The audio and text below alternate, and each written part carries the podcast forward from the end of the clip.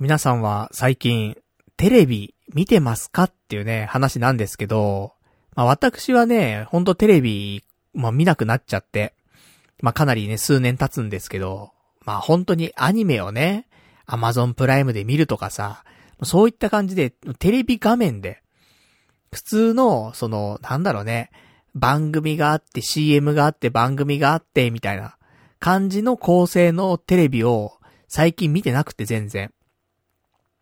で、本当に好きなものだけ、アニメだけとか、そのバラエティでも一部のバラエティだけとか、ね、そういうのしかもう見てないわけですよ。でね、やっぱりテレビ離れなんていうさ、声も聞こえるじゃない。若者はさ、もうテレビ見ないで、YouTube だ、TikTok だね、そういう動画を見てますと。で、テレビはあまり見ませんっていうね、話を聞きますよ。で、そんな中ね、でもテレビって、今必要なんじゃないかなっていうのをすごい感じて、今こそテレビを見ようというね、まあそういう時が来たんじゃないかなってちょっと思ってるのよ。で、これなんでかっていうと、まあ私もさ、こうやって毎週のようにね、こうやってポッドキャストでさ、なんかいろんなお話をしてるわけですよ。で、お話しするためにはさ、それなりにね、ネタがないと喋れないから、毎週ね、なんかこんな面白いことないか、ね、なんか、ね、いろんなことないか、つってさ、新しいね、食べ物出てねえかとかさ、新しい観光名所できてねえかとかさ、ね、なんかイベントことやってねえかとかさ、そういうの探してさ、行ってさ、で、体験して、それを話したりとかね、するわけなんですけど、でも限りがあるわけよ、本当に。その、なんだろうね、やっぱり情報源っていうの？インプットするようなものがやっぱり少なくて、まあ、例えば雑誌見たりとか。で、そのぐらいだよね。あとネットニュース見るとか。そのぐらいしか、なんかその、新しいものを取り入れるっていうものがなくて。だってそうなんだよ。生きてて、インプットっていうのはね、ほんと少なくなってて。本当に YouTube とか、まあ、漫画とか、あと Yahoo ニュースとか、で、あとネットニュースとかね。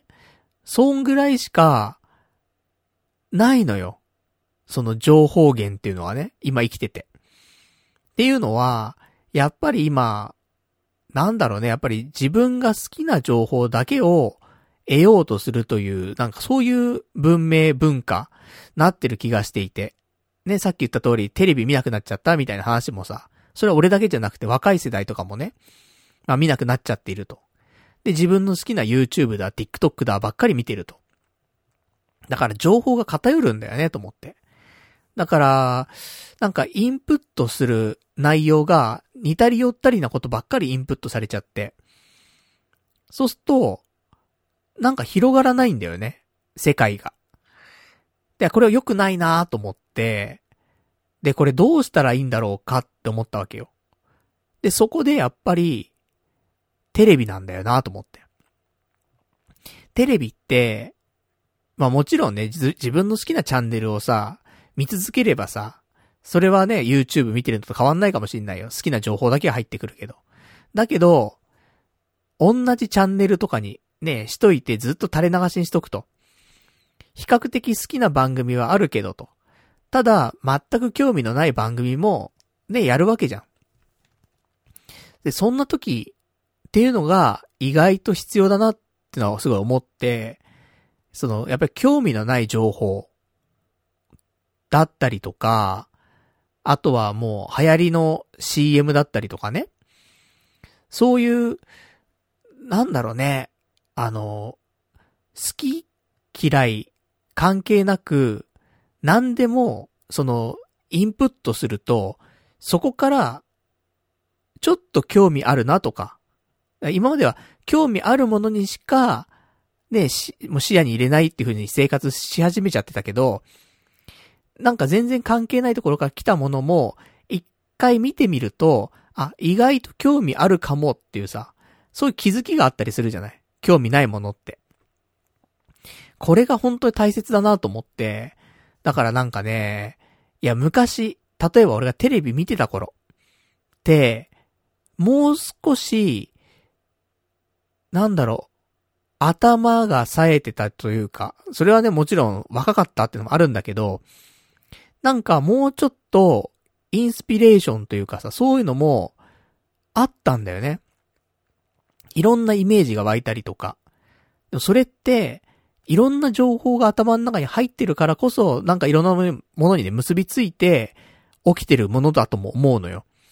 だから、なんかテレビっていうものを、今改めて見ると、ちょっといいなって思ったりとか、するし、そもそもテレビってすごいよねっていう話はあって、だってさ、テレビの一つの番組作るにあたってさ、ねえ、すごい、プロフェッショナルな大人の人たちがだよ。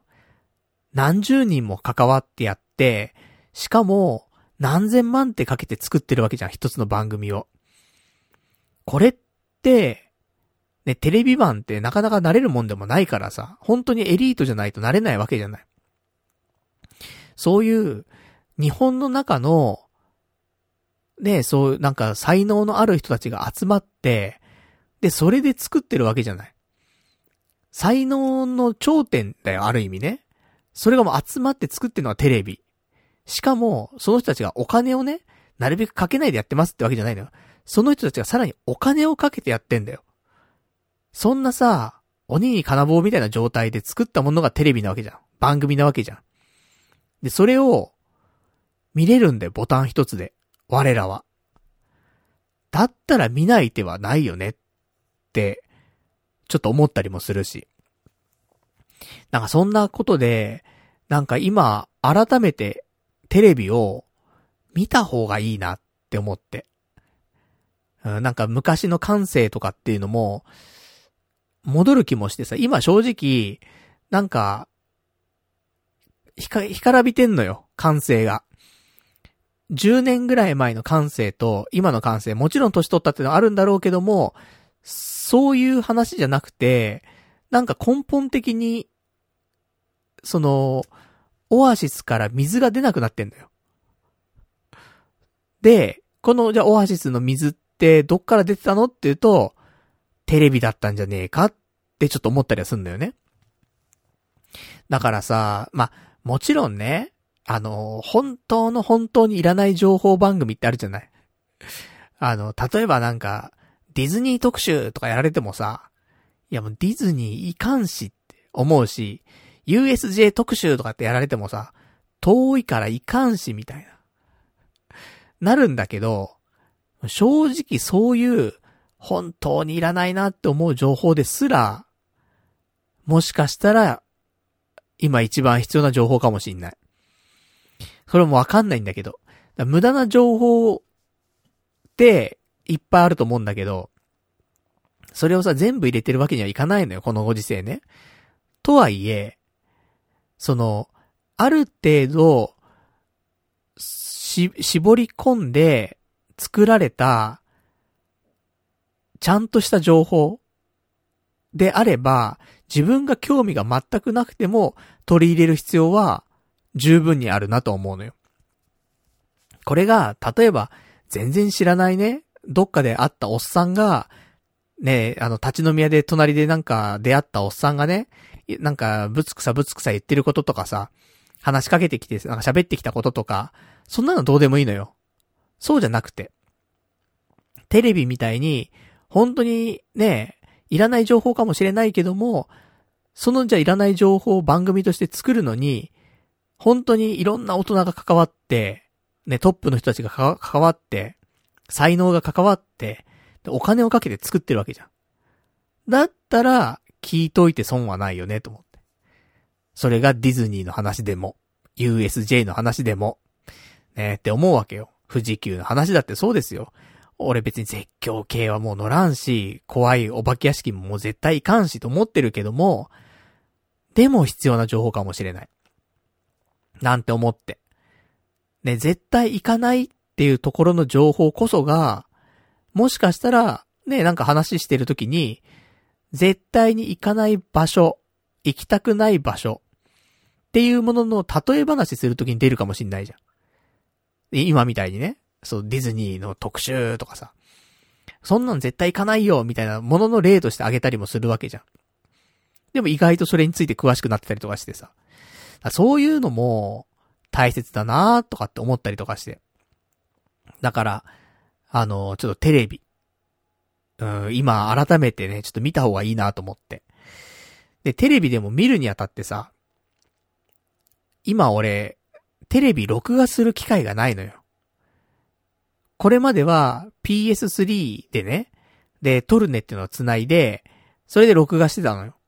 アニメとかもね、バラエティとかニュースとかもそういうのもね、全部してたんだけど、あの、とある日、PS3 が起動しなくなっちゃってさ、壊れちゃったのよ。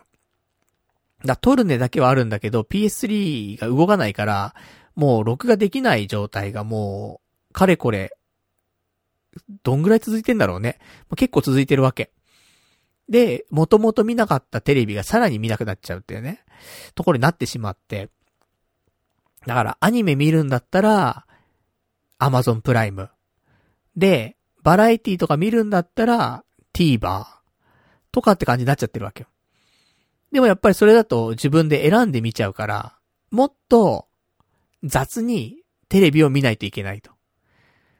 そう考えたときに、やっぱりまあリアルタイムでね、そうテレビつけときゃいいんだろうけど、結構しんどいのもあるのよね。本当の本当に、なんか興味ねえなーって思うのって、テレビ正直つけてらんなくて、消しちゃうんだよね。だからもうそういう風に、洗脳されてんのかね。もうその YouTube とかさ、ね、好きな番組しかもう見ない、好きなタイミングでしか見ないっていう風に体がなんか、調教されてて、だからリアルタイムでなんか動画、動画、動画じゃない、テレビね、見てても、なんか、見るのないなと思ったら消しちゃうんだよね。見ててもしんどいから。だそれも良くないなと思うから、まあ、できる限り、自分が興味なくても見れそうだなって番組から始めたいなと思って。だ例えばね、世間で、あの、話題のテレビとかね。例えば、マツコのなんとかとかあるじゃない？マツコデラックスさんがやってるさ、番組とか。俺大体見たことないのよ。なんか月曜から夜更かしとかさ。あと、水曜日のダウンタウンとかさ。みんなね、あの、テレビ、まあ、見ないよなんて言ってはいるけど、そういうの見たりしてるじゃない？でも俺、見てないわけよ。全くね。だから、そういうのからね、世間で少し話題な、ね、番組からでも始めようかなってちょっと思ってるんだけど、ただ、録画する機会がないと。マシーンがないと。どうしよっかなと思って。PS3、新しいの買ってね。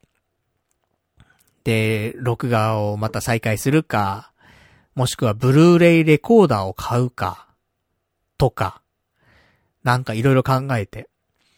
でブルーレイレコーダーってみんな持ってる？まあ持ってる人多いと思うんだけど、高いよね。ブルーレイレコーダーって昔からあるじゃない？それこそだってね、PS2? PS3? PS2? ねその辺からブルーレイって見れるようになったわけじゃない？で、その頃からブルーレイレコーダーってあるわけだからさ、もう15年、20年ぐらい前からブルーレイレコーダーってあるはずなんだよね。でさ、だからなんか、もうちょっと安くなっててもいいのかなと思うんだけど、一応最新機種とかだと、まあね、ピンキリだけどさ、3、4万円ぐらいから10何万円ぐらいまであるわけだよね。一番安いモデルだったら3万円ぐらいであるわけ。でもさ、もっと安いのあってもいいよねと思って。今の最新機種で、一番安いのは3、4万なわけよ。であれば、5年ぐらい前の型落ちのものとかだったら、1万5千円とかでもいいじゃない？別にね。それこそなんか、ドンキホーテがね、情熱価格でみたいなさ、やってさ、2万円とかでさ、あってもいいと思うんだけど、なんかね、調べてもね、あんまないのよね。だいたい3万円すんのよ。うん、よくわかんないんだよなと思って、常に3万円キープしてるみたいな。新しいのが出て、新しいのが出て、新しいのが出ても、常に3万円で、で、型落ち版は、なんか、なんか消滅するみたいな。な、そんな感じでさ、だからでも3万円出すと思って。ちょっと高いよね、と思って。でもかといって、じゃあプレイステーション3を今買うってなると、プレイステーション3中古とかで買っても1万とか1万5千するわけ。もうさ、そんな、ね、何年も前のゲーム機をさ、1万5千円ぐらい出して買い直すのもよくわかんないじゃん。どうすんのがいいんだろうと思って。で、逆に PS4 とか PS5 買ってみたいな。でもゲームしないしなーと思って。どうすりゃいいんだろうと思って。PS3 壊れてるから、これ直すのもありだなと思って。なんかゲームの修理しますせみたいなお店があったりすんだよね。で、でもこれお願いすると、結構すんのよ。1万とか1万5千とかすんのよ。ものによっては。だったら新しいの買っちゃってもいいよなって思うし。なんかもうわかんないなと思って結局、ブルーレイレコーダーも買わないし、ね、ゲーム機も買わない。ね、ゲーム機でその録画するとかっていうのもない。で、結局なんか TVer とリアルタイムのテレビ見て終わるような感じがするんだけど、でまあそんな感じで、ちょっとね、でもそのぐらいブルーレイレコーダー買おうかなと思っていろいろ調べるぐらいには、本当にテレビ見ないとなと思って。テレビ見たくて見るっていうよりは、見なくちゃ。ね、今こそテレビを見よう。そういうなんか気持ちになってきたなって話で。なんかね、やっぱ、ボキャブラリーとかもね、減るよね。テレビ見ないと。って思う。年々年々、やっぱそういうレパートリーがなくなってって、干からびてってんのよ。正直、その10年前の俺と今の俺、どっちが発想力が豊かだったかっていうと、やっぱ10年前の俺なんだよね。喋ってる内容とかそんな変わんないんだけど、ただやっぱ発想力がちょっと違ったんだよ、あの頃って。で、その頃ってどうしてたのって言うと、やっぱテレビを見てたんだよね。っていうか、テレビを見なくなり始めてたかもしんないけど、見てたんだよ。その頃ぐらいまでは多分。ある程度はね。で、そっから10年間、テレビ見なくなっちゃった。だからなんか、レパートリーが少なくなるというか、流行りもわからんしね。例えば流行語大賞とかさ、わかんないし。あと、新しい俳優さんとかもわかんないし、バラエティ出てる人とかもわかんないしさ。10年前で止まってっから、ねえ、あの人ってどうなってんだろうとかさ。勝又さんってまだテレビ出てんのかなとかさ。ね、どこにいても勝又さんがいると安心するな、みたいな。そういうの、まだあんのかなとかさ。わかんないんだよね。だから、ちょっと私、もう、ここ最近はなるべくテレビをね、つけるようにして、習慣化させようと思ってさ。で、ちょっと朝起きたら情報番組見るとか。夜帰ってきたらちょっとニュース見るとか。バラエティ見るとか。ね、少しずつ今してるんで。まあ、これからね、少しちょっとテレビ強化月間入ろうかと思っておりますんでね。まあ皆さん、もし見ているテレビとかもね、あれば。あと、俺みたいに本当に見なくなっちゃったよなんて人いたら、今こそ、ちょっとテレビリハビリするいいタイミングなんじゃないかななんて思って、ね、ちょっとこんな話させていただきましたけどもね。まあ、そんな、ちょっとね、えー、テレビ見なくちゃいけない、そんな使命感に駆られた私が、今日もね、ちょっと長い間お話をね、させていただきたいと思いますんで、よかったら最後までね、お聞きいただけたらと思います。それでは今日もやっていきたいと思います。パルナイトの童貞ネット、アットネトラジー。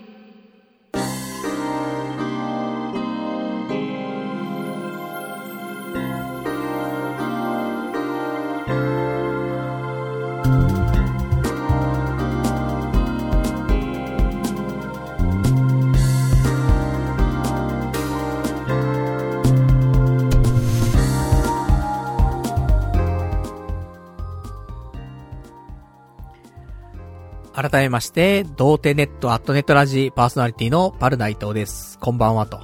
いうわけでね、なんかテレビ離れってね、よく騒がれてるけども、いやちょっとテレビやっぱり必要だなっていうのはね、ほんと最近痛感してる、ね、そんな今日この頃でございますけども、まあそんなね、うん、テレビ必要だなやっぱりさっきも言った通りだけどもね。でも結構ね、本当いらない情報ばっかなんだけどね。でも、そんなところから発見はやっぱあったりすると思うんでね。うん、まあ、あまり気にせず。で、あとニュースとかもさ、同じニュースずっとやってんじゃん。あんなにしなくていいよって思うけど、それがまたいいんだよね。テレビって。その、俺たちね、今だと、ヤフーニュースとかでさ、で、見出しだけ見て分かった気になっちゃって終わっちゃうじゃん。で、見てもさ、ちょっと中の記事をね、軽くザーって読んで終わりとかさ、詳しくまで調べたりしないけど、でも、ニュースやってると、同じことを毎回喋ってっから、興味ないニュースでも、覚えるんだよね。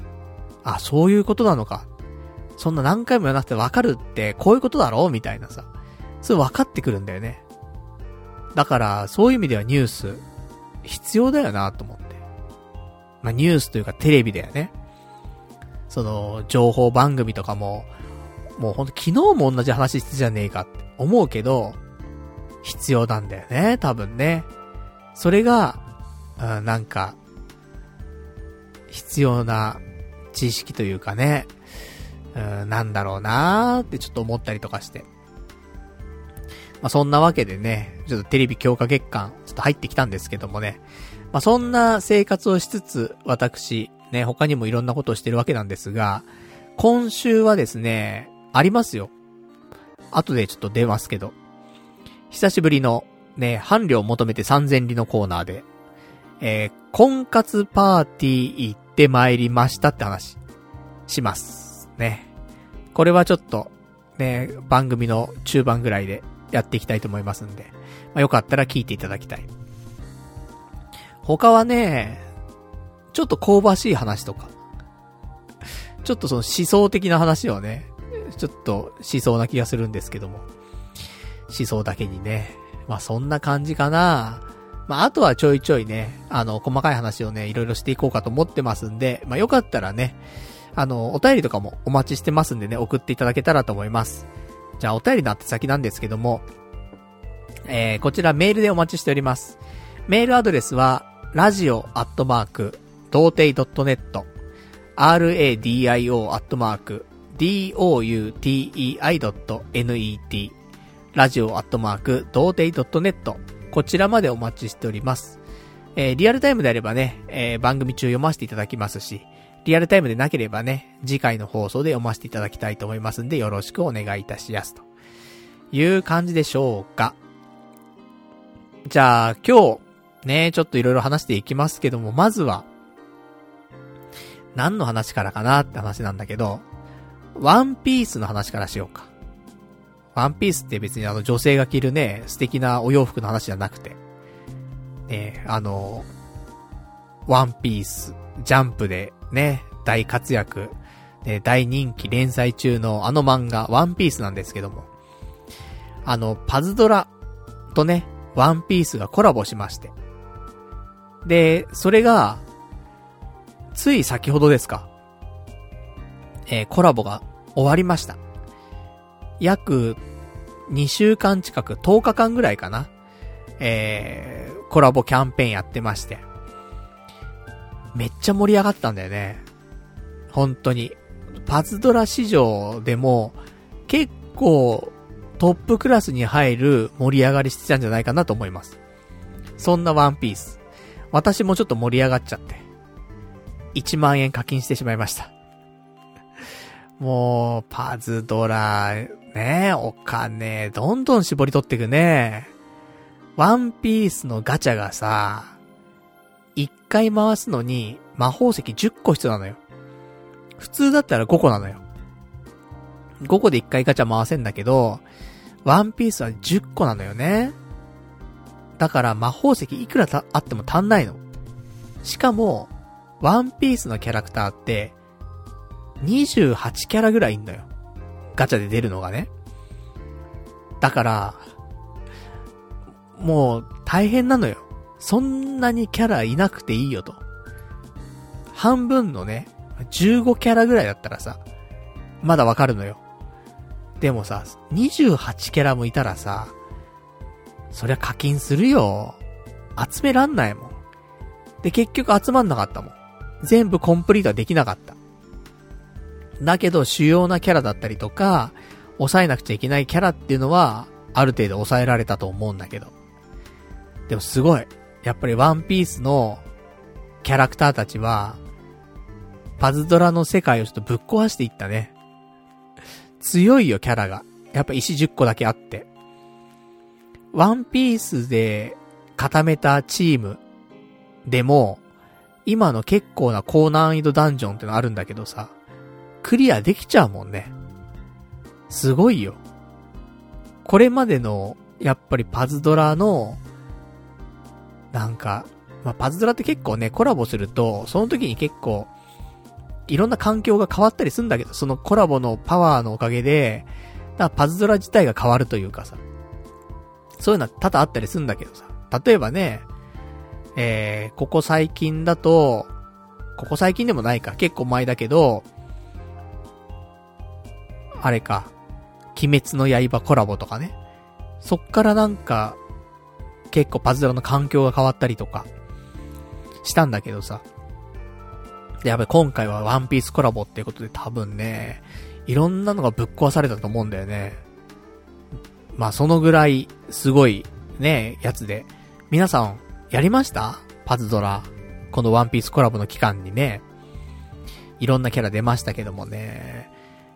まあ、1万円、ね、課金してしまいましたけどもね。まあこれはもう、満足いく1万円だったんじゃないかなと思います。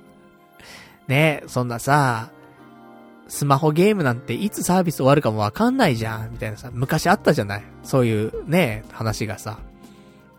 でも気がつけばパズドラ10年だからね。10年って、もう、ね、すごいもんね。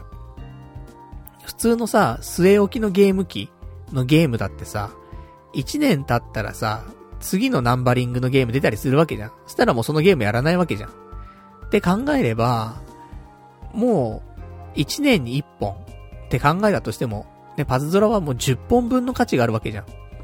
少なくともね。そう考えたらね、1万円の課金なんて何のそのだよね。なんてちょっと思いますけどもね。そんなんでもう本当にワンピースコラボ来てたんで、この10日間ぐらいは、ほんとワンピースばっかり、パズドラばっかりしてましたね。うん、最高だったね、パズドラがね。まだ10年経ってもまだ面白いっていう。すごいゲームだなって思うよね。パズドラがなかったら多分ね、ゲーム熱そんな冷めてないと思うんだよね。パズドラと出会っちゃったから、ゲームしなくなっちゃった気はするんだよね。普通のコンシューマーのね、その据え置き機。だってパズドラがあるんだもん。しなくたっていいんだもん、他のゲーム。楽しいし。っていうのはね、なんかでかいなと思って。まあ、そんな、ね、で、ワンピースコラボだったんですけどって話と、で、このワンピースが、また今やってんだけど、何やってんのっていうと、結構、ね、最近、ワンピース、ワンピースのその映画があるじゃない。フィルムレッド。これを公開する前に、あの、漫画をさ、90巻ぐらいまでさ、無料で公開しますせ、みたいなキャンペーンをさ、ジャンププラスでやってたんだけど、俺、あん時、結局なんか、全部見れなくて、20巻ぐらいまでは頑張って見たんだけど、まあ、そのぐらいなんだよね、多分。あのー、どこだ？アラバスタ。うん。アラバスタの入りぐらいまでは見たのよ。そこが10何巻、18巻とか多分19巻とかそのぐらいだと思うんだけど。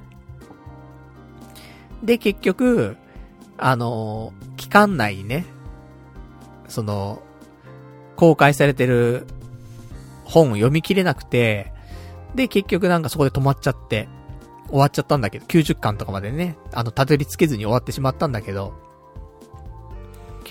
まあ別に俺もね、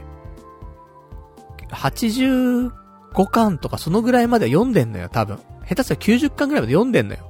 普通にね。1回ずつは。でもさ、もうあんま覚えてないからさ、最後の方とかね。だもう改めてやっぱり最初から読みたいななんて思ってたんだけど、まあ、ちょっと間に合わずにね、止まってしまって。そしたら、なんか今、ワンピースフィルムレッド好評につき、またワンピース無料公開しますみたいなことやってんのよね。これ知ってた？みんな。俺知らなくて。で、ジャンププラスとか、あと、集英社がやってる、また、えー、なんだ、そういう、電子書籍のアプリとか、で、ゼブラックってあるんだけど。だからジャンププラスとかゼブラックで、えー、ワンピース無料公開をね、9月の1日からね、まず9月の15日までやってて、これは1巻から23巻まで公開してんだって。で、またその後は今度24巻から何巻までみたいなやって、また結局最終的には90巻まで無料公開しますよっていうのをやるらしいのよ。知らなくてさ、え、1日からやってたんだ、と思って。で、も気がつけば今日、もう13日なのよ。9月13日。まあ、13、14、15ってあと3日しかないんだけど、俺一応ギリギリ、あの、水曜日がね、14日なんで、休みなんで、この日になんとか23巻まで読んで、で、次、24巻以降もね、頑張って追いつこうかなーって思ってるんですけど、せっかくだからね、やっぱし、ワンピース熱が来てるからさ。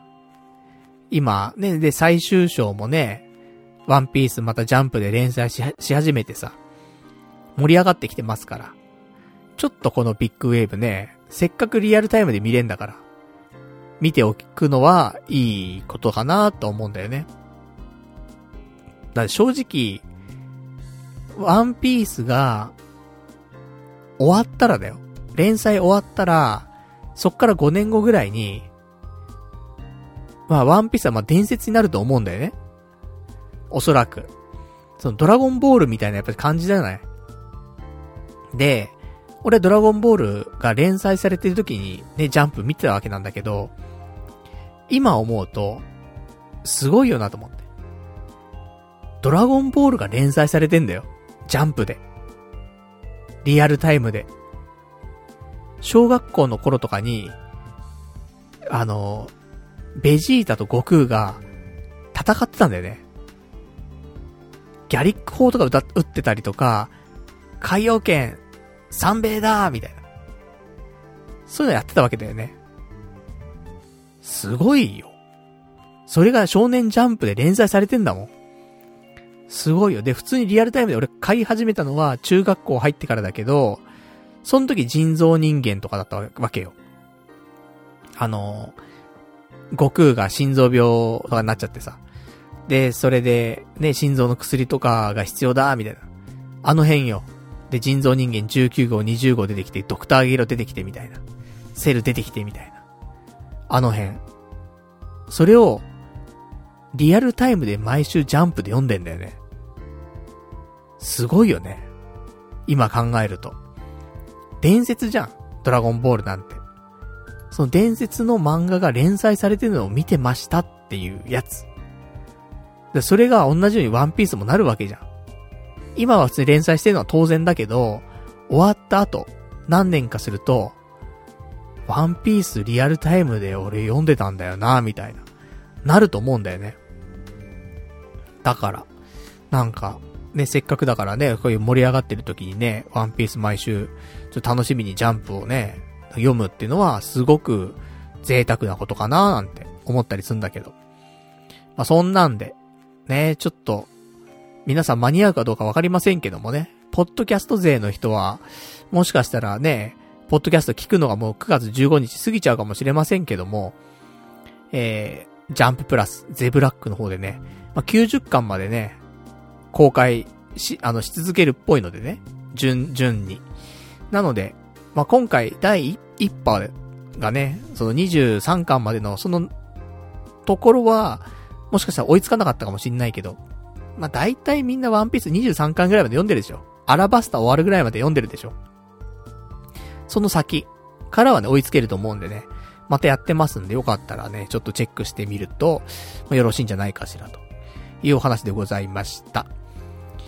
で、あと今週はですね、えー、ちょっと物欲、最近物欲ちょいちょい出てくるんだけど、なんか欲しいものがね、出てきまして。っていうのが、なんかあの、スリーコインズっていうさ、お店知ってる？あの、まあ、結構街中にもあるんだけど、その300円ショップね。100円ショップじゃなくて、300円。大体の品物は300円で買いますよっていう300円ショップっていうので、3コインズっていうね、お店があったりするんだけど、で、ここで、最近新商品が出ましたと。で、これが欲しくて、で、これ何なのかっていうと、商品が、スケルトン電子メモパッドっていうのね。で、まあ、これ300円じゃないんだけど、ね。もう300円ショップって言ってんのに、300円ショップあんまりもう300円のもの置いてなくて、なんか、ちょっと高いんだよね。このスケルトン電子メモパッドに関しては800円するんだけど、300円じゃねえじゃんって話なんだけど、でも欲しいのよ。これ何かっていうと、普通の電子メモパッドっていうのは、まあ言ったらなんか黒い板があって、そこに文字が書けますと。で、すぐ消せますみたいな。そういうまあなんか、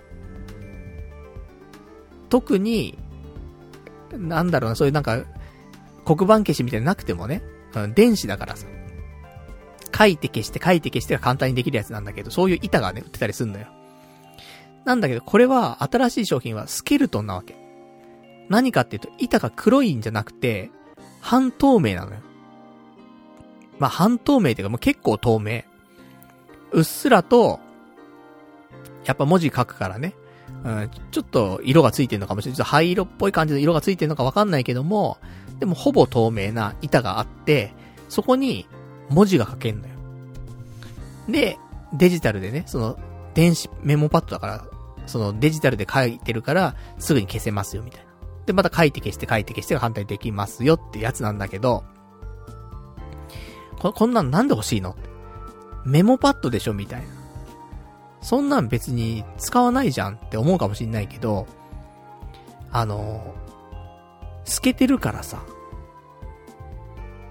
絵の練習ができんだよね。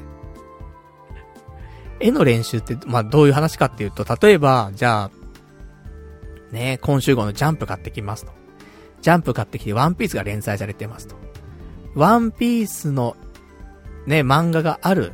その上に、このスケルトン電子メモパッドを載せて、で、絵をなぞれるんだよね。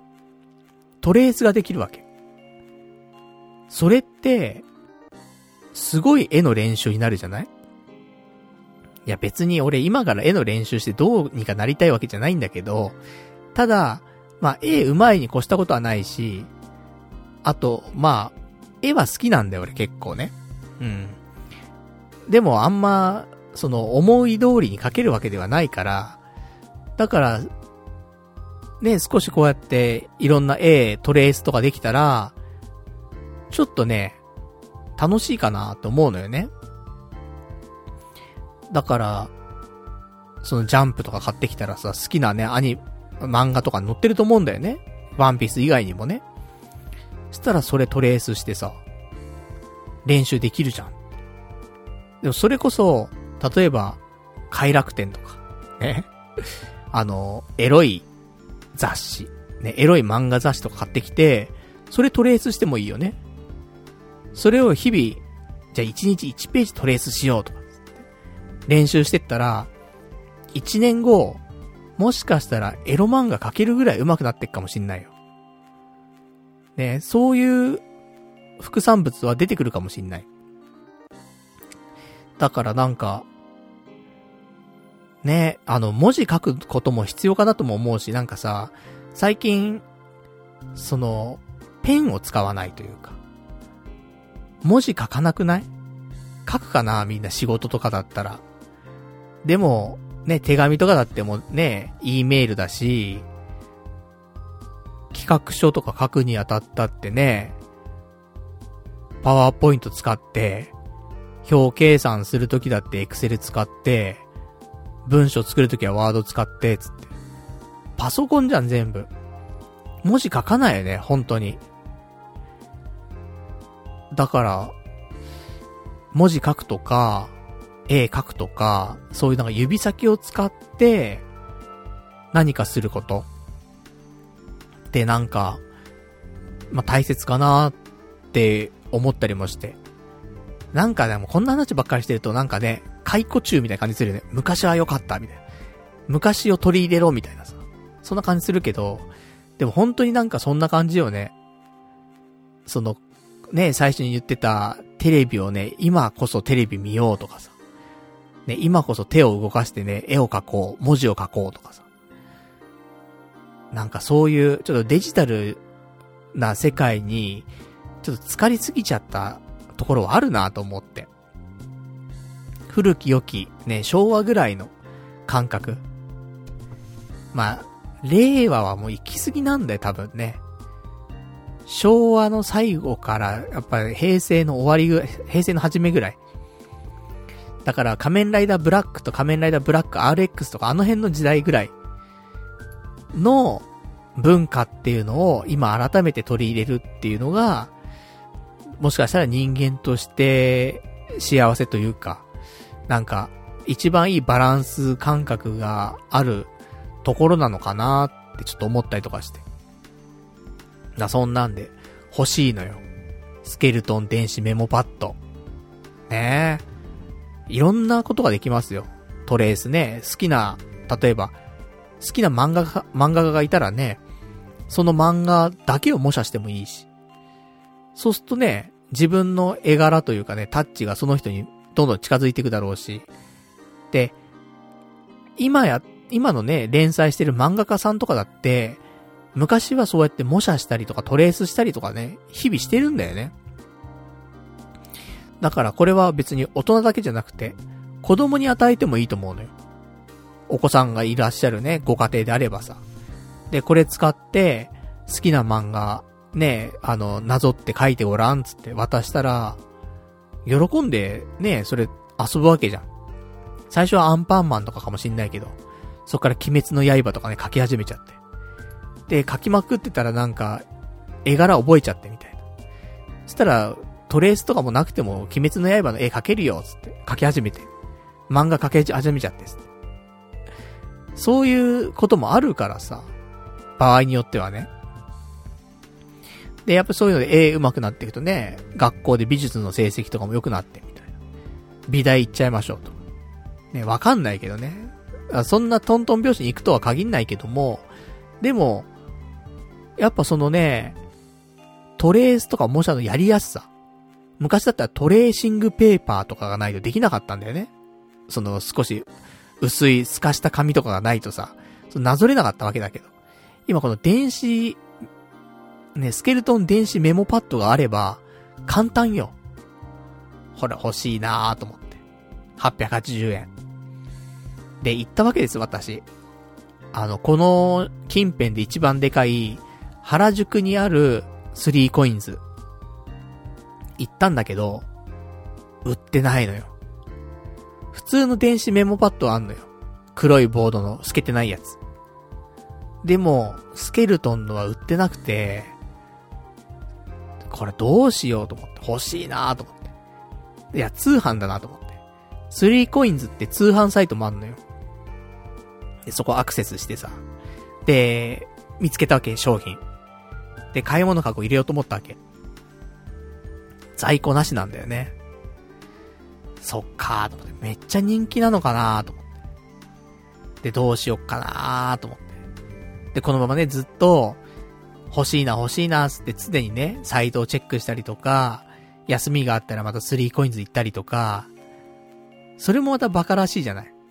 時間がもったいないじゃない。じゃあここはやっぱりフリマアプリだな、つって。で、フリマアプリをね、ちょっと立ち上げて、調べて、で、見つけて、高いんだよ。ね、定価800円なのに、1800円とか出してんね、みんな。ちょっと足元見てるなーと思って。1000円で倍の金額以上しちゃってんのよ。高いねーと思って。さすがにそれは、買っちゃいけんかなと思って我慢したんだけど、今日、1350円っていう金額で、フリマアプリに出た商品があって。1350円だったらいいかなと思って。まあ、550円高いけど、時間と、ね、常にそれをチェックしてるっていう時間と、あと休みがあったら行くって、例えばね、まあ、自転車で行けなかないんだけど、原宿のね、3コインズだったら。でも、まあ、歩いていくってなると、さすがに歩くと結構だるいんで、うちからね、あのうちから最寄りの駅まで行って、そっから原宿まで行ってみたいなやると、まあ、往復したらさ、300円くらいかかっちゃうわけじゃん、多分。一駅とかとは家で、一駅二駅わかんないけどさ。そんなね、距離感だって、130円とか160円とかするわけじゃん、一区間さ。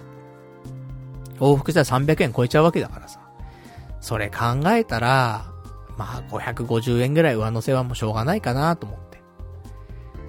で、1350円で、あの、買いました。明日届きます。だからちょっとね、それで、ね、だあとはなんか機能がね、また追加されたりとかしたらね、その描いた絵を、そのままパソコンに取り込めますとかね。そういう機能がもしついたらこれは熱いよ。本当に。まあ、そんなね、また高くなっちゃうと思うんですけどもね。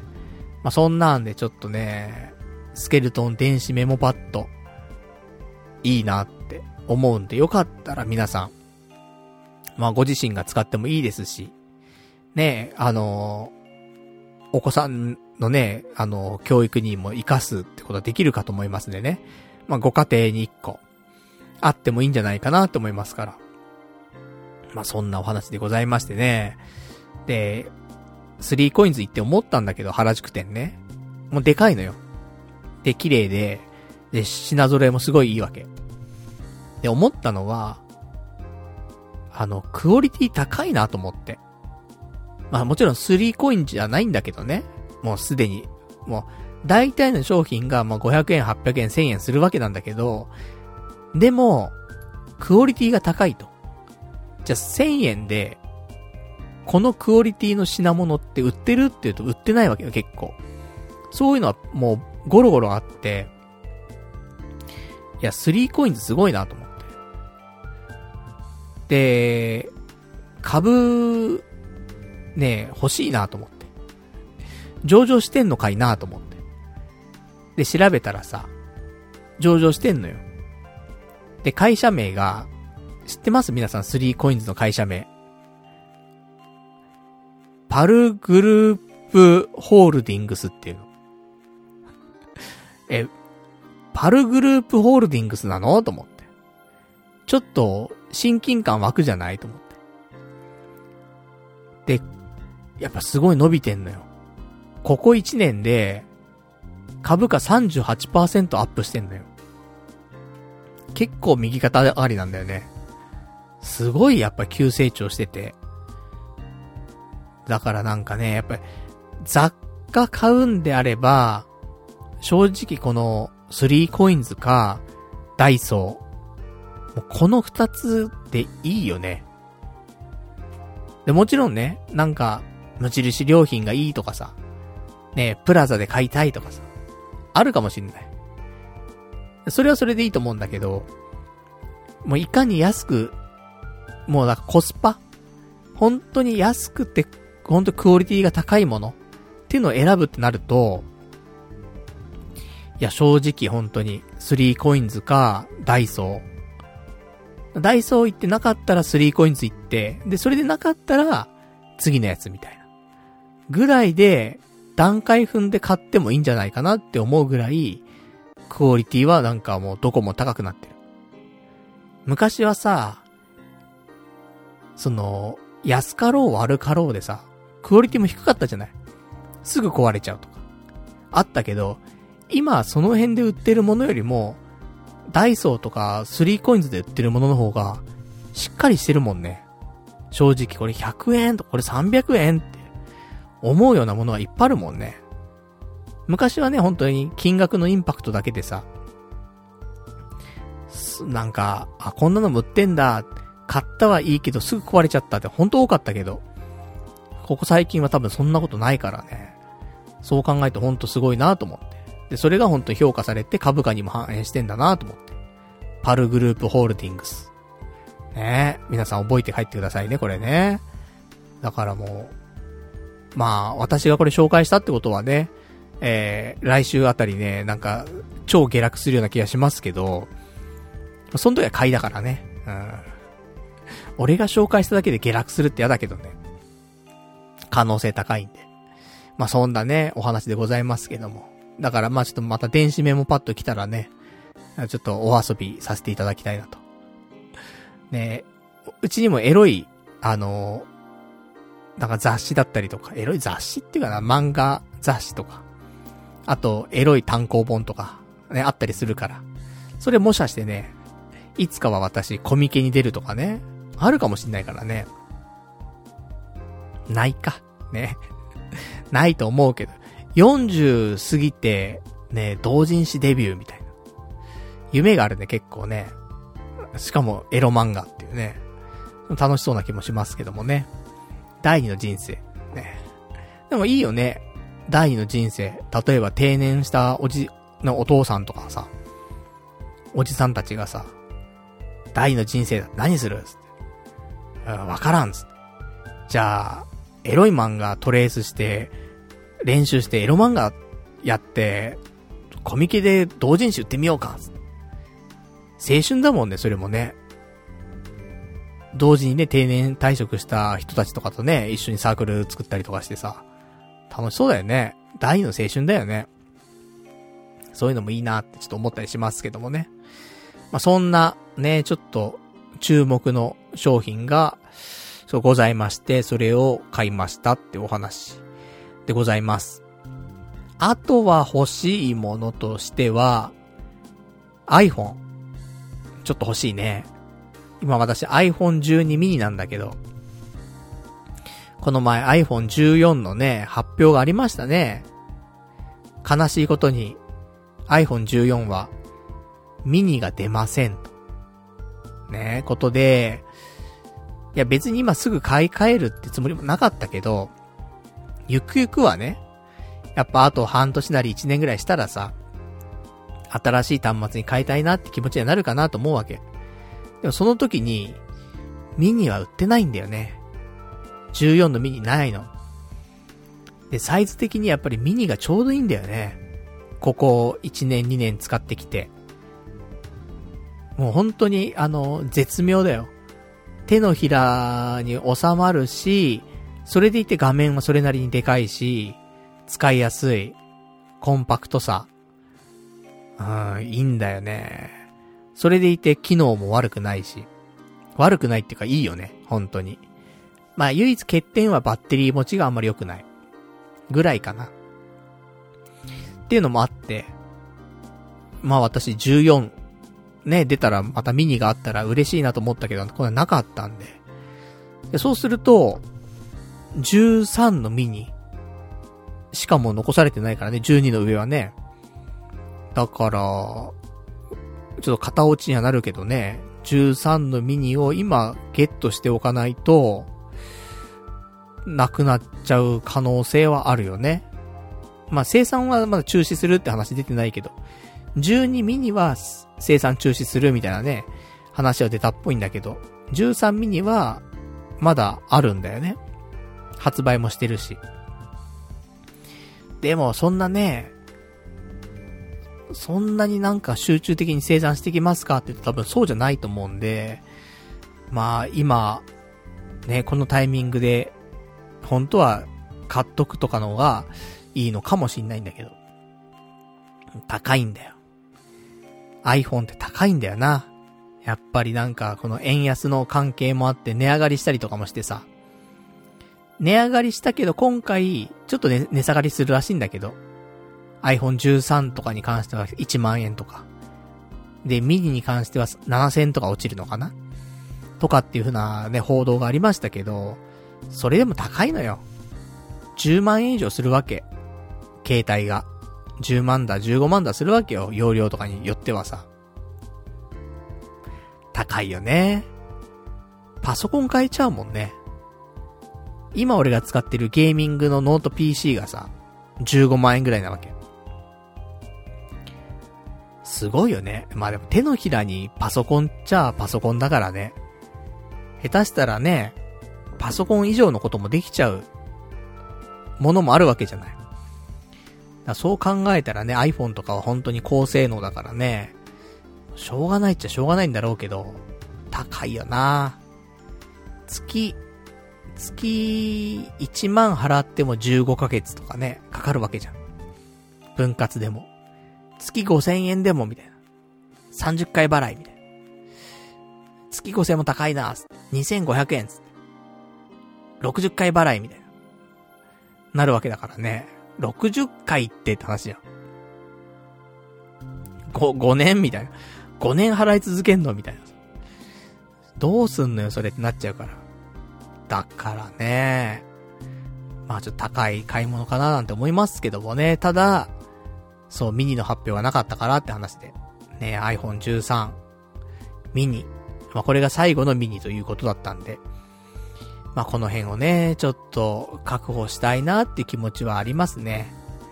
今正直ね、12で満足してんだけど、どうしてもやっぱりバッテリーの減、減り具合がちょっとね、まあ、長く使ってるからね、そんな良くないのよ、バッテリー持ちが。だからそれをちょっと解消するためにもね、新しい端末、ね、あったらいいなーなんてね、思ったりはするんですけどもね。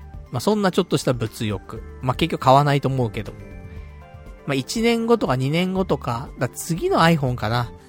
iPhone15 とかが発表か、まあ、14S とかが発表されたタイミングぐらいで考えようかな。まだね、払ってんのよ。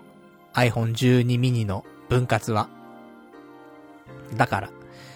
まあ、払い終わったあたりとかで考えてもいいかなとは思うんだけど。そうするとあと、1年半とか、2年とか、ね。経ったら払い終わんのかな。なげえな、ほんとな。48回払いにしちゃったからさ。だから長いんだよね。うん。まあ、そんなお話。じゃあ、あと、今週のあった話もいろいろありますけど、そろそろね、あの話しましょうか。マチコンの話。マチコンじゃないや。ね。婚活パーティーの話でもしましょうかね。いや、そんなわけで、一応、タイトルコールだけしときますか？ね雑な、ねもう BGM も買いません。ね、買えないで、ね、エコーだけかけて、ね、やりますけど。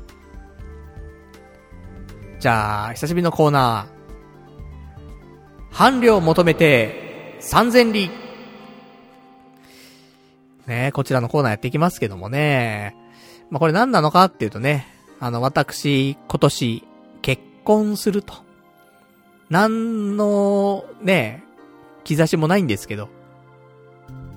結婚するためにはね、何が必要なんですか？女友達、彼女、ね。そういうものもいません。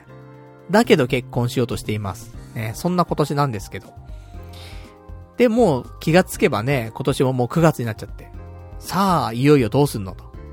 超スピード結婚しかもう残されてないぞって話なんだけど、せめてね、まあ、結婚は言い過ぎたかもしんないよ。でも彼女。彼女は今年作れるでしょ。だってさ、いや結婚は、スピード結婚ってって半年付き合いましたとかそのぐらいじゃん。本当に早くて3ヶ月とか。だからまあギリ、ギリギリあるんだけど、でも彼女だったらさ、あ、昨日付き合いましたとかさ、あるじゃん。例えば知り合って1週間ぐらいで付き合うことになりましたとかも全然あるわけじゃん。だからこのチャンスは絶対残されてると思ってて。今年。あわよくば結婚。最低でも彼女。ね、ちょっと軌道修正しないといけないなって思ってね。考えてますけど。まあ、とはいえですよ。まあ結婚目指していくわけなんですけど、私はね。電撃結婚。交際0日でもいいじゃないと。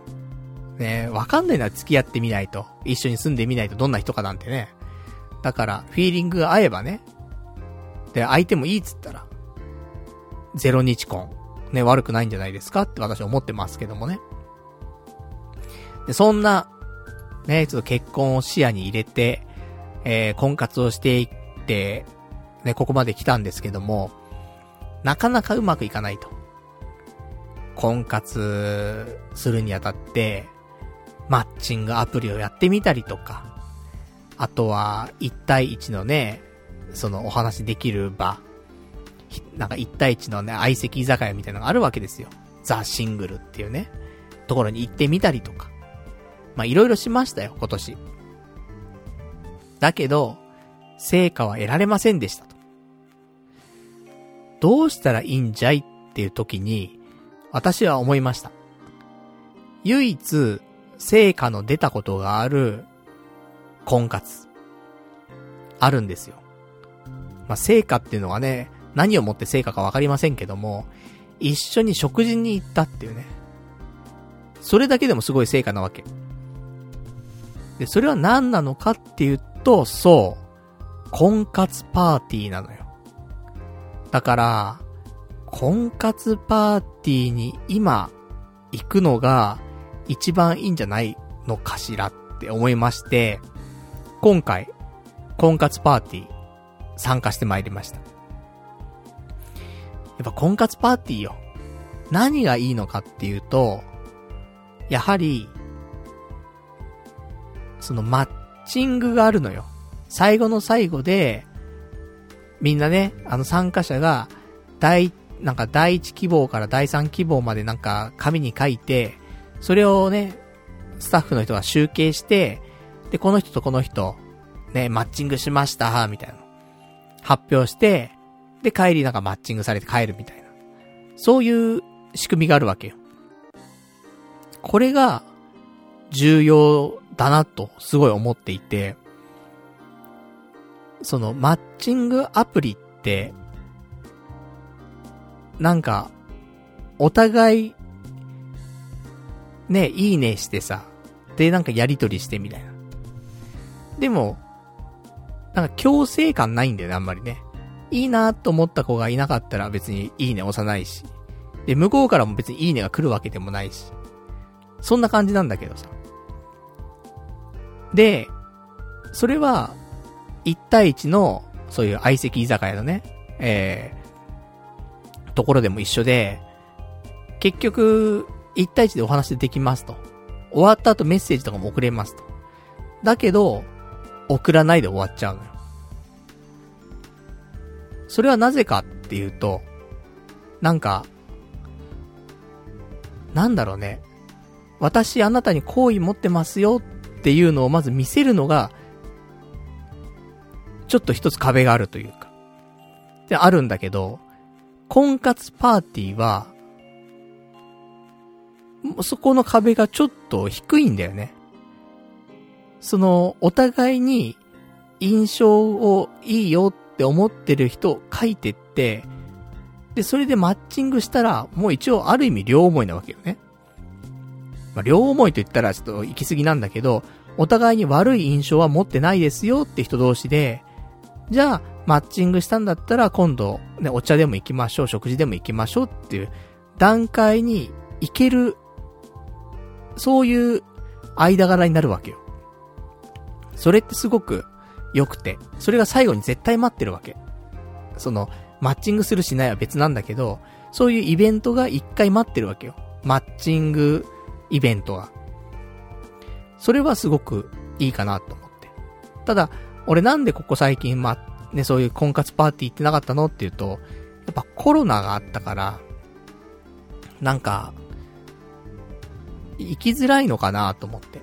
人もそんな集まってないのかなとか、オンライン婚活パーティーとかもあったりして、一回参加したことあるんだけど、なんか、ちょっと違うななんて思ったわけ。やっぱり実際に人と会って話す婚活パーティーじゃないと、あんま意味ないななんて思って。で、一応今回もね、あの、もうコロナ、もうね、なかなか終わんないけど、まあみんなね、その、ウィズコロナってとこで、コロナとね、なんか、共同生活じゃないけどもさ、ね、もう一緒に生きていくっていう感じになってきたからさ。で、感染者数もね、ちょっとずっとすごかったけど、少し今落ち着いてきたからさ、1万人切ったりとかもしてきたから、このタイミングで、婚活パーティーじゃいと、いうことでね、ちょっと行ってまいりましたけども。でもそんな私もね、今もう41歳なわけ。結構条件がね、あのー、きつくて。41歳、かつ、そんなにお金稼いでないおじさんなわけよ。で、これが、41歳でもお金稼いでるおじさんだったら、結構どんな婚活パーティーも参加できんだけど、例えばなんか、あの、大学出てますとか、年収600万以上ありますとか、上場企業を務めてますとか、身長170センチ以上ありますとか、なんかそういう条件満たされると、参加できるっていうね。国家資格持ってますとか、公務員ですとかね。まあ国家資格は持ってんだけど、ね、宅建持ってるんだけど、それで働いてないから、持ってるけど参加してね、こいつなんか持ってはいるけど、年収とか全然いかなそうな仕事してるんだけど、みたいな。なっちゃうとね、それちょっと詐欺っぽくなっちゃうんで、それはちょっと違うかななんて思って。なので、結構参加できるパーティーが少ないのよ。俺のスペックだと。でも、まあまあそれなりにね、探せばあって。で、今回は、もう条件としては、初婚。初めて結婚ね、初婚。の人限定のパーティーっていうものに参加してきました。本当にこれはもう条件が、初婚っていうことと、年齢だけっていうのは条件で、あとは別に特に条件ないのよ。で、参加費4500円。まあまあ、いい具合だと思うんだよね、4500円って。その、1対1のね、相席居酒屋であれば、一人マッチングしてね、お話しするのに、2100円かな ?2200 円か、2200円かかるんだけど。だから二人とお話ししたら4400円くらい持ってかれんのよね。そう考えると、で、しかもそれでマッチングしないわけじゃん。その後ね。続かないわけ。その場で、ちょっと20、20分おしゃべりしたら終わっちゃうわけ。で、二人とお話しして4400円なわけじゃん。それ考えたら、その日、その日何人かと知り合って、で、で、最後にそのカップリングのイベントがあって、チャンスがあるわけじゃん。カップリングチャンスがあるわけじゃん。そう考えると、婚活パーティーの4500円のが、俺的にはいいかなっていうね、ものでさ。で、一応条件は、その、年齢ってのあるんだけど、男性が35から48。で、女性が32から45。まあだから、アラサー、アラフォー、アラフィフ。ちょっとその、後ろの方のね、人たちが集まるという、まあ感じのパーティーなんだけど。で、私、ね、これ、まあ年齢層的にもちょうどいいかなと。俺が真ん中ぐらいの年齢だからさ、35から48だったらね、41だから真ん中ぐらいじゃない？だし、その来るの、ね、来る女性も年齢層として32から45だから、まあまあ、中間ぐらいの人が来たらね、やっぱ同い年ぐらいの人が来るだろうから。まあなんかちょうどいい具合の年齢層になるのかななんて思って。で、申し込みしまして。で、申し込みすると、なんか、今回はね、マチコンジャパン経由で申し込んだわけ。他にも色々あるのよ。パーティーパーティーとかさ。なんかいろんなあんだけど、今回マチコンジャパンにしたわけ。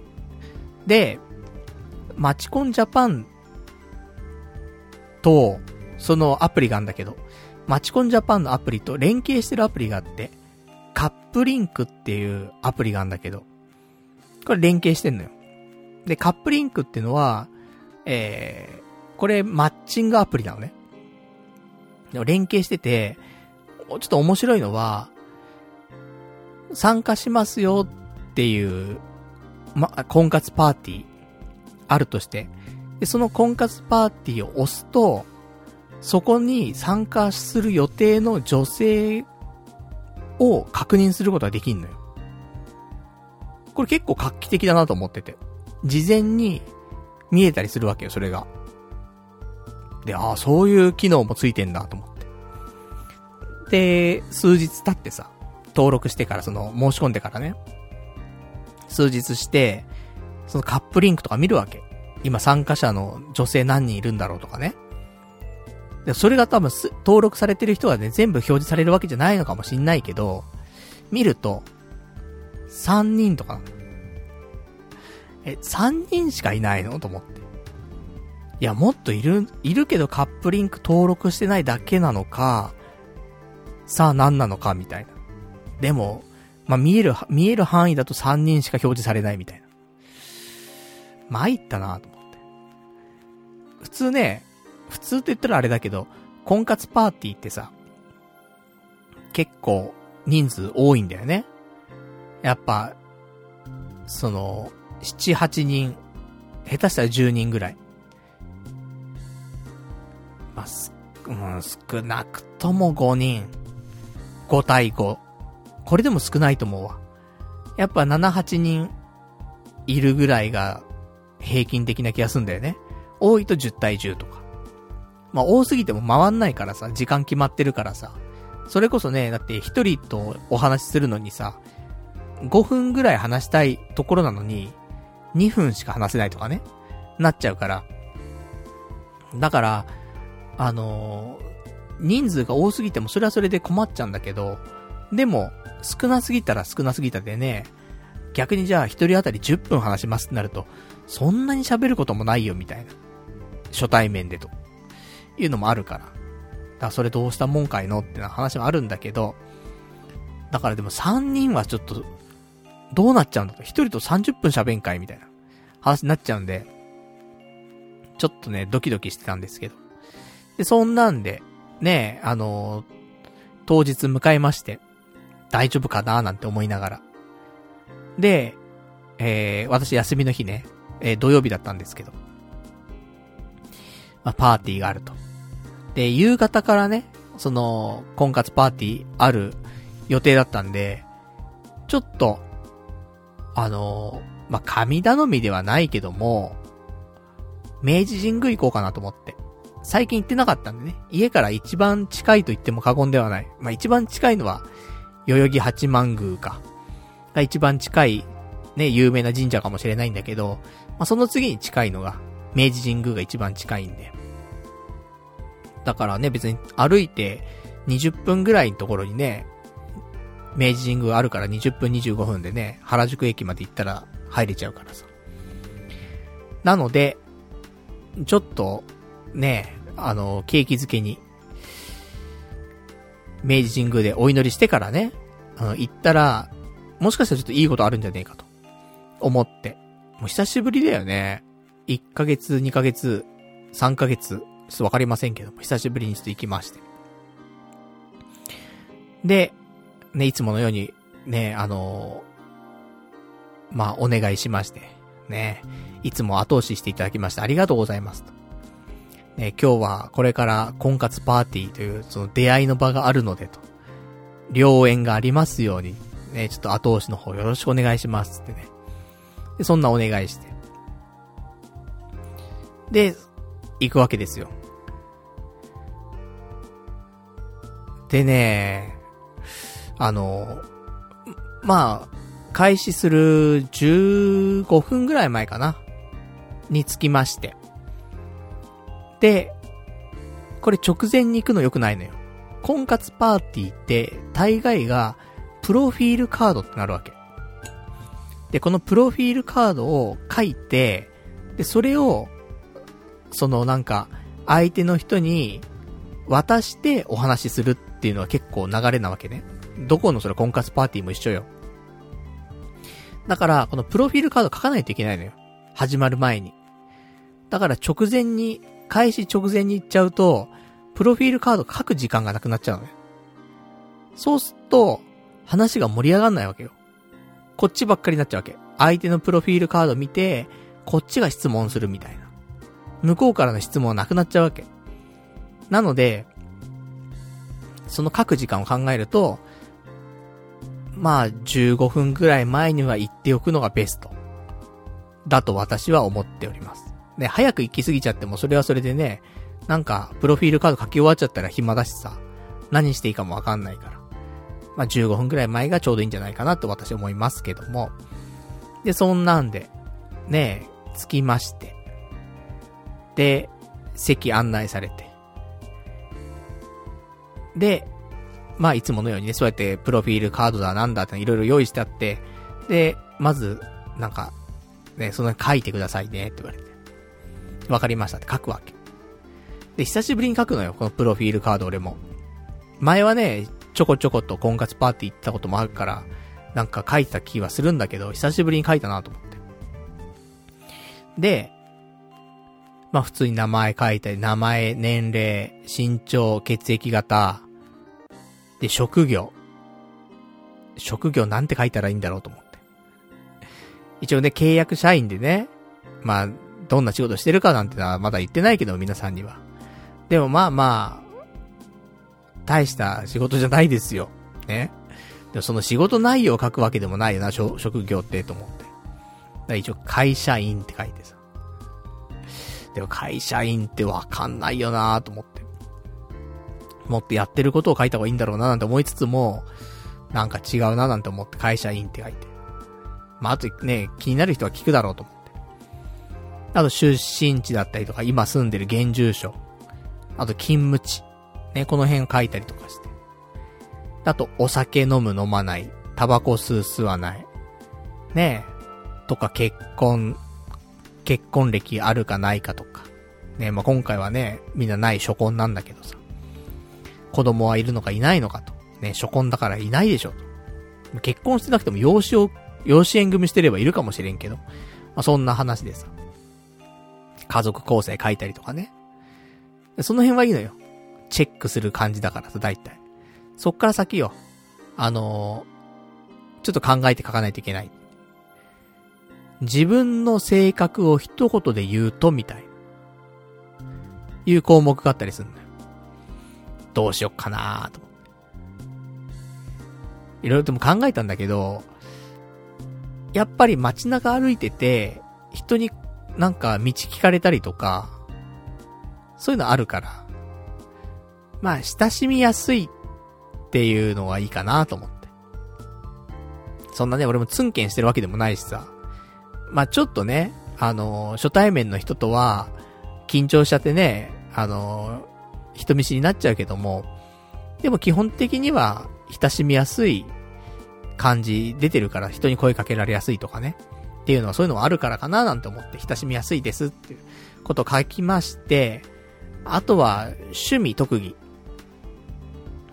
で、これも、まあ、これ多ければ多いほど、まあ、話のネタには困んないわけじゃん。だからちょっと多く書こうと思って。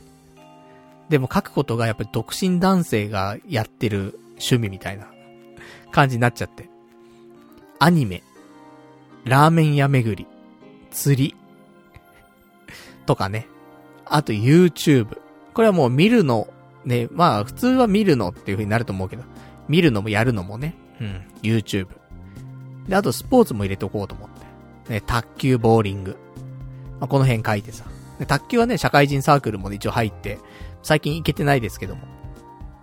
っていうのもあるし、ボーリングはね、普通に、まあそこそこね、できるので。まあ、最近やってないですけども、まあ特技っていう部分ではね、いいのかなとって。いう感じかなと思ってね、書いて。で、ポッドキャストとか書くのはちょっとね、よくわかんねえなと思って。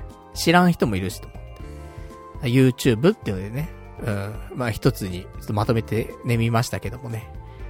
で、あとは、何をしている時が幸せって書いてあった。なんだろうなって思ったけど、私やっぱりね、あの思うのは、笑ってる時。笑ってる時が一番幸せだったなって思うので、最近ね、あんまり笑えてませんけども、まあね、それもずっと言ってんだけどね、ここ何年もね、なんか、よだれ垂らすほど笑ってないからさ。よだれ垂らすほど笑ってるのが俺笑、笑ってるっていうものなんで、そん時ほどね、幸せなことないからさ。だから、笑ってる時かなっていうと。あと好きな食べ物。でもそれはもうね、ラーメン屋巡り書いてるからさ、あれなんだけど。家系ラーメンね。うん、って書いて。で、あとは、結婚とか、パートナー探しで重要視すること。っていうのであって、だからまあ、どんな女性が好きかみたいな話なんだけど。俺ずっと言ってたのは、笑顔が素敵な人とかさ。まあそういうのをね、あの、思ったりとかしたんだけど、俺ちょっと、最近、あのー、やっぱり、違うかなーなんて思って。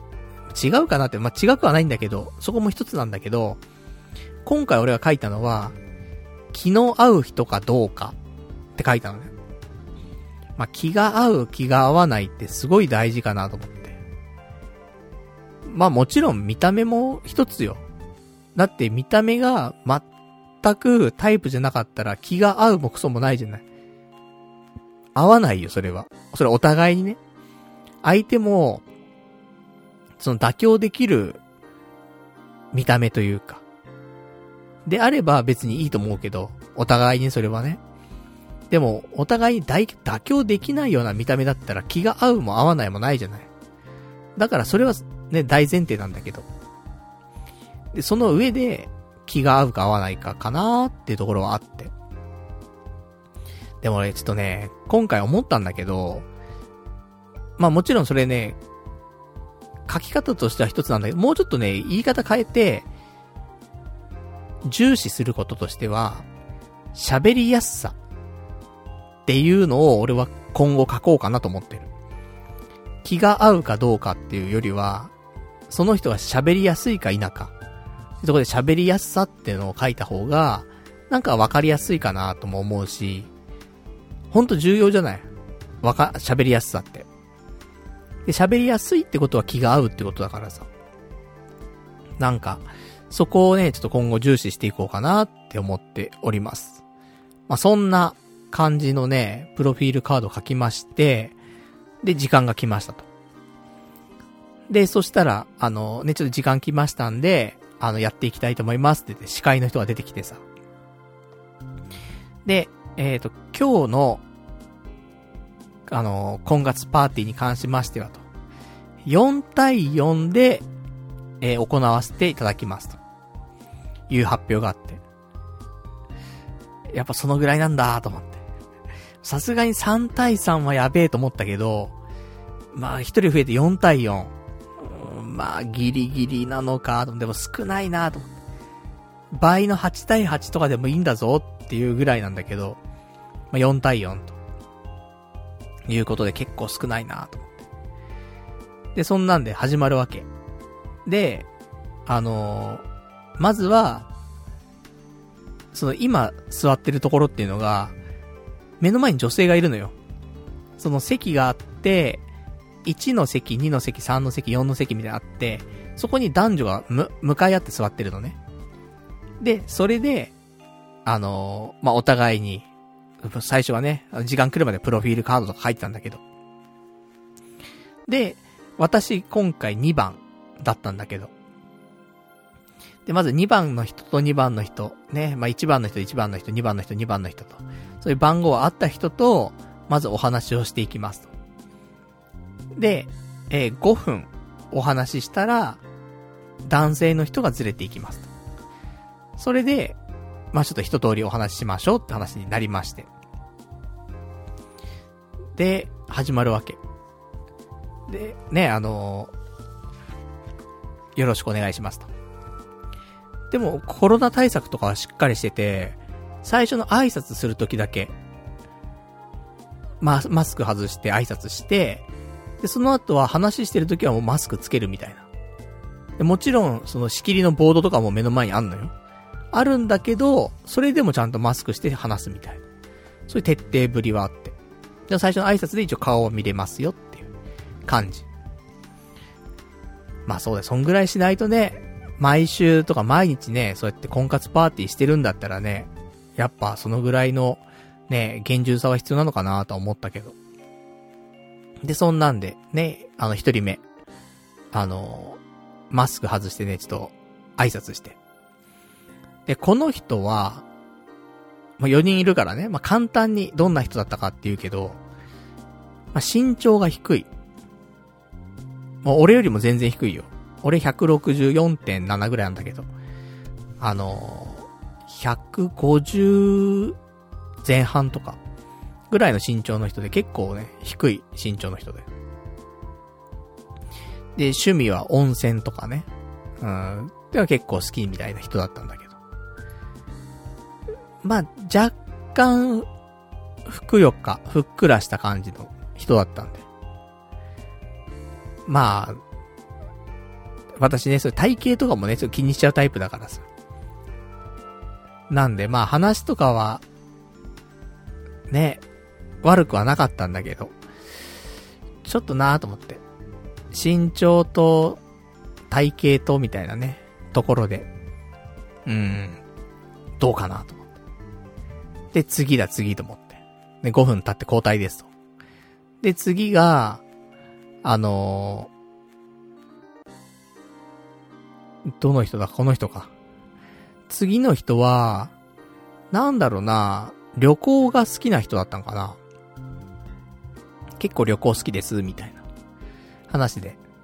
で、なんか伊勢神宮行きましたとか、いう話してて。海外旅行とかも好きなんだけど、やっぱり最近コロナで行けないので、国内旅行とかします。この間伊勢神宮行きました、みたいな話でさ。あ、俺も伊勢神宮行ったわ、と思って。ねえ。まあ、ちょっと前ですけどもね。け、結構前か。結構前にね、あのー、旅行した時にね、京都、京都じゃない、大阪？大阪じゃないか。どこだ？名古屋か。名古屋旅行行った時にね。なんか、その、まま、伊勢神宮。あれ？大阪だっけ？もうよくわかんなくなってんだけどさ。大阪じゃないよな。うん。名古屋だよな。多分な。まあそんな、ね、ちょっともうあんま覚えてないんですけどもね。どこだ？名古屋だよな。うん。まあまあそのね、えー、流れで伊勢行った覚えがありますけども。まあそんなのもあってね。まあちょっと旅行。ね、最近あと私はね、あの仙台行ったりとかしてね、日本三景見たりとかしてますから。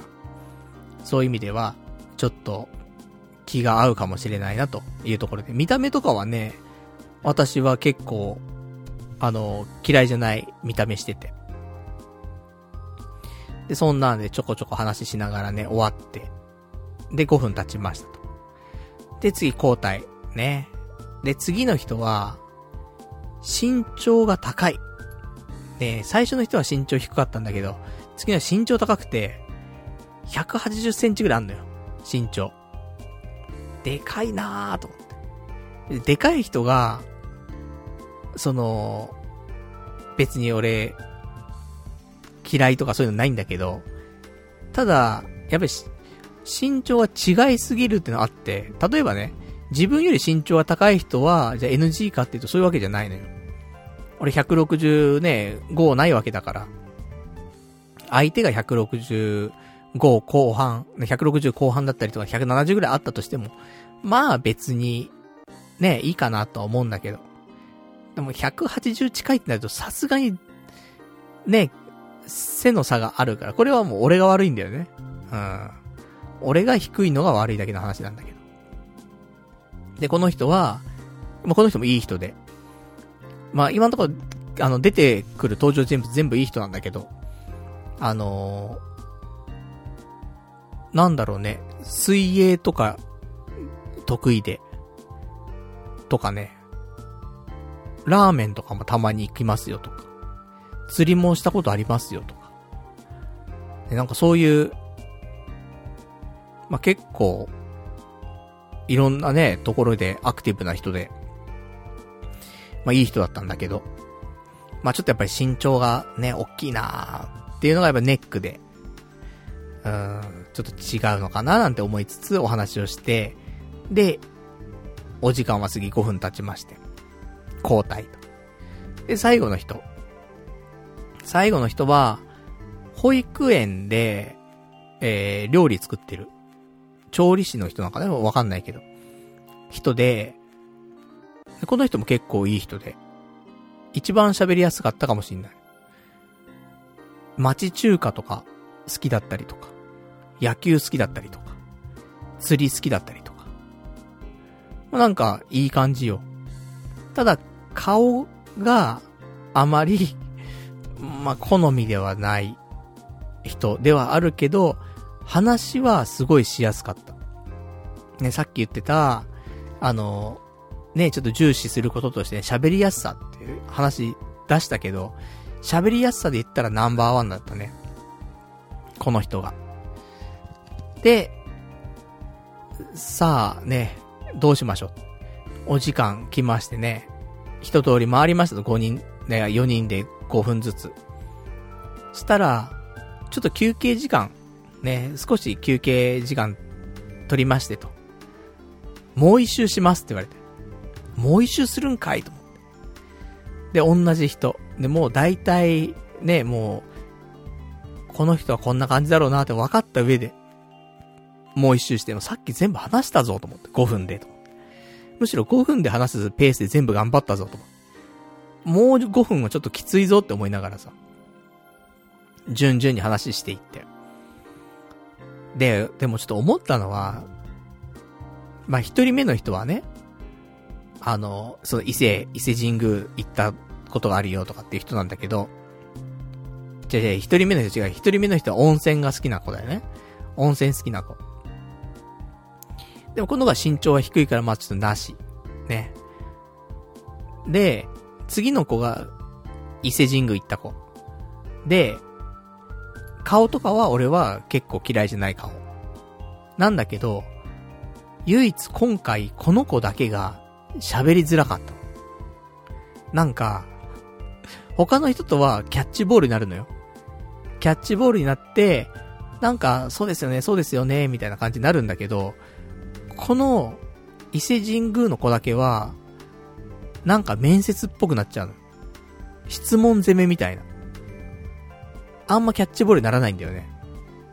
だから、これが、喋りやすさってところでは、罰だったのよ。これは一緒に、例えばお茶しに行っても、なんか質問攻めになって、終わっちゃうみたいな感じなんだろうなって。お互いになんか、お話を作り上げていくみたいな感じの人ではないんだろうなと思って、ちょっと違う。うん。だから、だからこそ、婚活パーティー来てんのかもね。なんかその、見た目がうんぬんだけどコミュ力ありますみたいな人ももちろん来ると思うけど、見た目が良くても今度コミュ力ない人っていうのもやっぱりまあ残るわけじゃん。結婚としては。だから、そういうパターンの子なのかなとちょっと思って。で、罰。別にあの、愛想が悪いわけじゃないのよ。なんか続かないのよ。なんかギクシャクしてんのよ。質問攻めになっちゃうみたいな、お互いが。うん。キャッチボールにならないみたいな。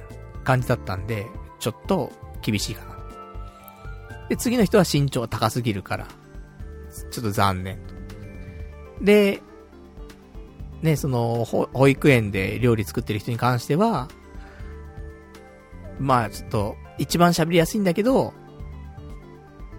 あんまり顔が、あの、好みではないと。いうのもありまして。まあ、結構今回ね、オブラートいろいろ包んでるんでね、あのー、よくわかんない話もあるかもしれませんけども。ねまあ、そんな感じだったわけ。で、それ2周して。じゃあ、最後。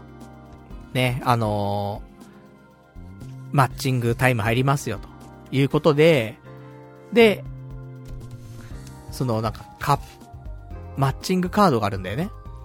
で、そこに、第1希望、第2希望、3、第3希望ってあって、相手の番号を書くわけ。で、その3つ番号を書いて、で、スタッフの人に渡すと。そうすると、スタッフの人が、ね、全員から集計したものを、まあ、見まして、で、マッチングこの人とこの人してるな、つって。で、そしたら、最後に、ね、あのー、マッチングしたよ、しなかったよってのを教えてくれるわけよ。で、俺どうしよっかなと。全員ないんだよなと思って。しかも人数少ないじゃん。4人参加してる中で3人書くわけじゃん、変な話ね。どうしよっかなと思って。でも、誰をマッチングしたとしても、あんまりなんかお互いがウィンウィンなことはないなと思って。で、今回私、第1希望から第3希望すべて、なしで、ね、えー、回答しました。まあ、空白っていうよりはなしって書いてね、お渡ししまして。いやー、残念ながらね、うん、ちょっと厳しかったかなと思って。人数がね、少なかったってのが一番範囲だよね。人数が、それこそ一人でも二人でも多ければさ、ねあのー、確率は上がるわけだからさ。だからちょっとね、人数少ないパーティーに行っちゃったなっていうので、今度はちょっと人数多いパーティーに行きたいなとはちょっと思ってるんだけど。で、そんなんでさ。で、まあまあ集計して。で、今回は、マッチング、一組誕生しました、みたいな。わー、みたいな。で、マッチングした人からで、あの、退出してください、みたいな。なってさ。なるほどね、と思って。で、ね、マッチングしなかった人は、ね、この後、ちょっと待機してください、つって。ね、順番で、えー、お帰りいただきます、みたいな話で。まあね、しょうがないなと思って。ね、そ、まあそういう時の運だからね、と思って。で、まあ一通りね、あの、女性陣とかも帰って、最後じゃ男性陣ね、お帰りね、ください、つって。で、帰るわけ。したらさ、最後帰り、その、俺とね、もう一人余ってた男性がいて。で、その二人でエレベーター乗ったんだけど。さ、その男性がさ、声かけてきて。あの、今日どうでした？みたいな。ね、話してくるわけ。おこんなんあるんだと思って。あ、俺あんまり参加者の人と喋ったことないからさ。男性とね。だから、まあ、まあまあ、ちょっと人数少なかったですよね、みたいな話して。したらもうその人は、なんかね、まと、もう女の質もなみたいな。言ってきて。ぶっちゃける人だなと思って。まあその人はね、イケメンかイケメンじゃないかって言うと、俺はもうちょっとあんま答えらんないんだけど、ね。でもまあ女の質かなとかっていうタイプの人で。で、最後そ、それで、エレベーター降りて、で、その、ね、建物の下の入り口のところでさ、ちょっと二人で少しだけお話ししてさ、最近こういうね、婚活パーティーみたいに行ってるんですか？とかさ、ね、どういう女性がいいんですか？とかさ、なんかいろんな話してさ。で、よかったら、LINE 交換しませんか？とかって言われて。ここで LINE 交換するんか？と思って。女性じゃなくて男の LINE が増えるんか？と思って。で、LINE 交換して。で、またね、婚活パーティーで会うことがあれば、みたいな。ね、ちょっと情報交換しましょう、みたいな話してさ。で、別れたんだけど。あ、まさかのね、うん、婚活パーティーって男性の LINE が増えるっていうね。でもなんかやってるらしいよ。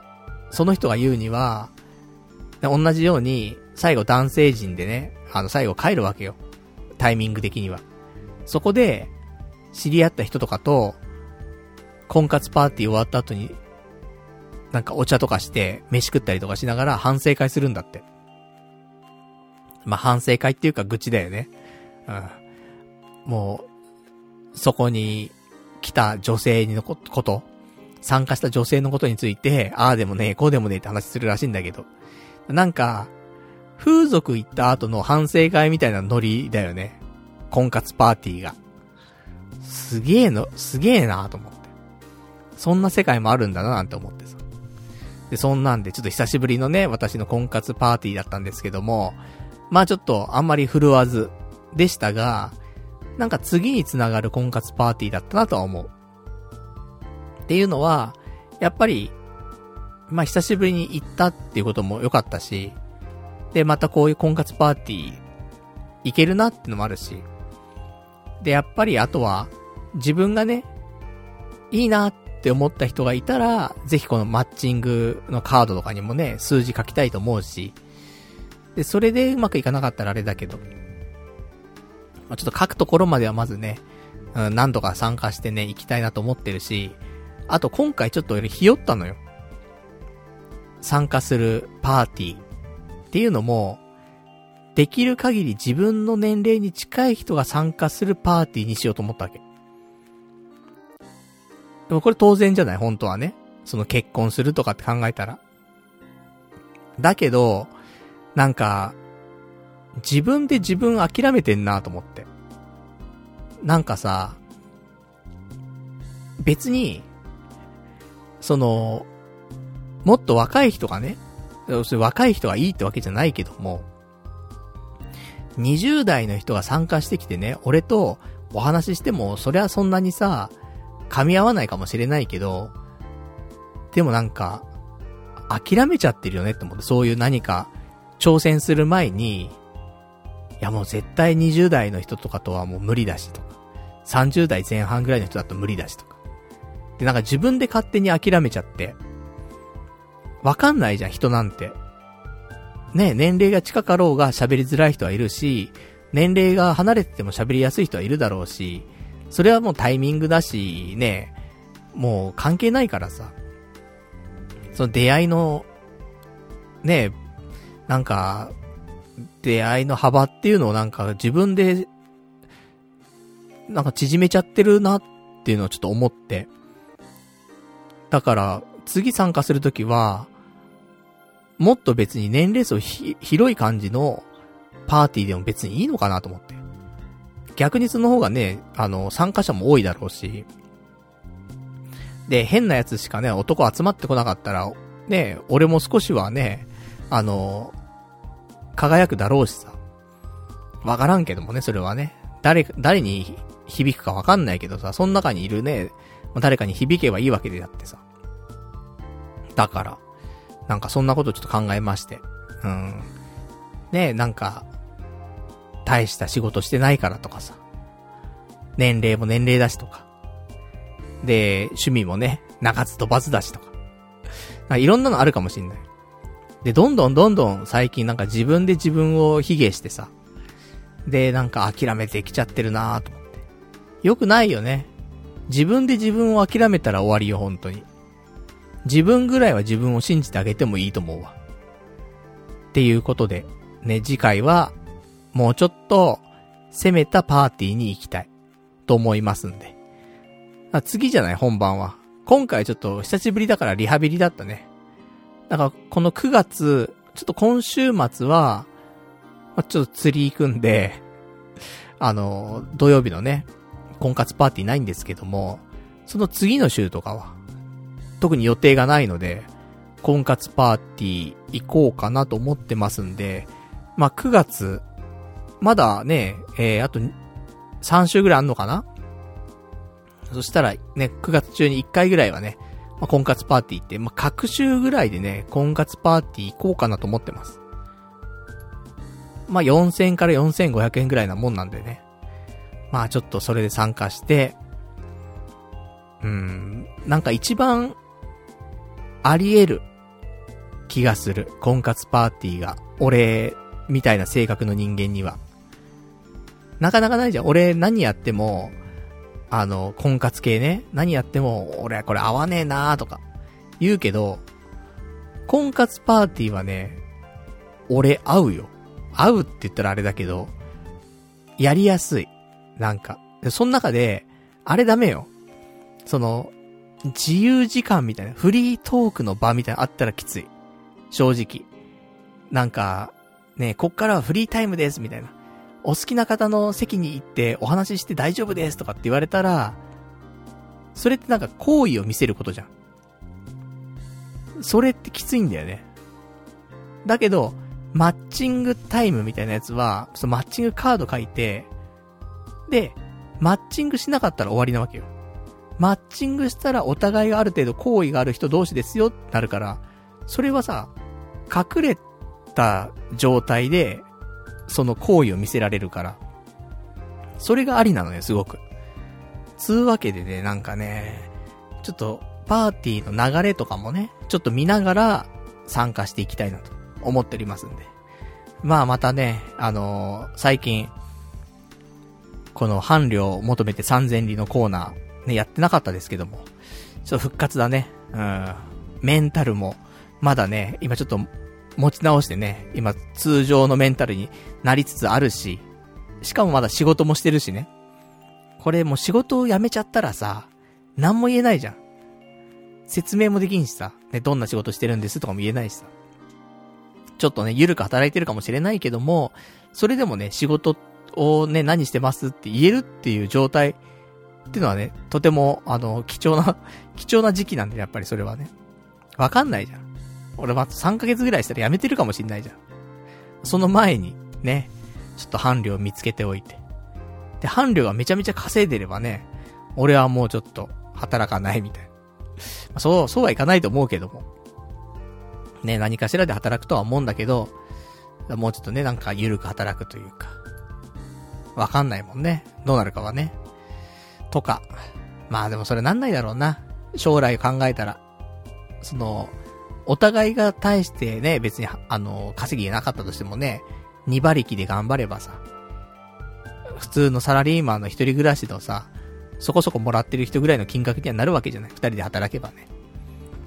まあだから、半分しか稼げてなくても二人でね、あのまあ合わせればね、同じぐらいになるかもしんないから。だから、そんなんでさ、まあちょっと頑張っていこうかなっていうところでございますんでね。ちょっとまた、まあ来週はあれですけど、再来週ぐらいからね、まあ本格的に、ね、伴侶を求めて3000人のコーナーもやっていきたいと思いますんでね。まあ、その辺もご期待いただけたらと思いますと。じゃあそんなんで、あとは今週あった話をちょろちょろして終わりにしようかしらね。で、えっと、じゃあ一個、香ばしい話が一個あるんだけど、これ喋ると、なんか色々とね、あの、リスナーの中からはね、あの、なんかコメントが来そうなんだけど、でもまあそれもいいわ。ね。たまにはそういうのもいいんじゃないかなと思って言うけど、あの、俺ね、性格的に、人のせいにするのってあんましないのよ。これはなんか聞いてる人によってはね、ラジオ聞いてる人にとっては、え、パルさん結構人のせいにするじゃんとかっていう人もいるかもしんないけど、よくよく考えて、俺あんま人のせいにしてないのよ。で、基本的に自分が悪いと思ってるのね。自分が悪いから、自分に、例えば仕事だったら自分に能力がないからとか、自分が仕事遅いからとか、なんかいろんなことで、自分がちょっと悪いんだろうなって思って生きてるのね。で、人のせいにするのってあんま良くないなと思ってて、その責任転嫁するのってさ、あんま良くないじゃん。っていう考えなの。それで今まで生きてきてるんだけど、果たして、本当に自分が悪いのかって、ちょっと思うことがあって。まあ思うことがあってっていうか、これまで、例えばなんかトラウマになってるようなこととかあるじゃない。それって、自分が悪いなって思うようにしてたけど、果たして本当にそうかなもしかしたら、自分のせいじゃなくて、本当は、人のせいだったりするんじゃないの？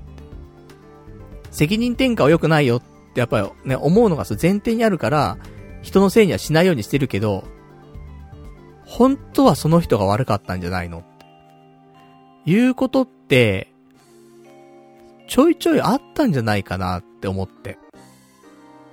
っていうのは、あの、まあ、一番、一番具体的な話になってくると、まあ、過去にね、えー、勤めていた会社とか、まあ、いくつかありますけど、その中の一つの会社で、なんか、まあ俺はしんどくなってね、まあ仕事辞めたんだけど、で、なんで辞めたかっていうと、そこの、メンバー、まあ一番は上司だけど、が、合わなかった。本当に合わなかったのね。考え方というか、なんつうかなんか性格というかなんつうかね、まあ合わないと。で、結構なことも言われたりしたのよ、俺ね。その人に。でもなんかやっぱり自分が悪かったのかなって思うのよ。もちろん、本当に俺が悪かったところもあると思うのよ。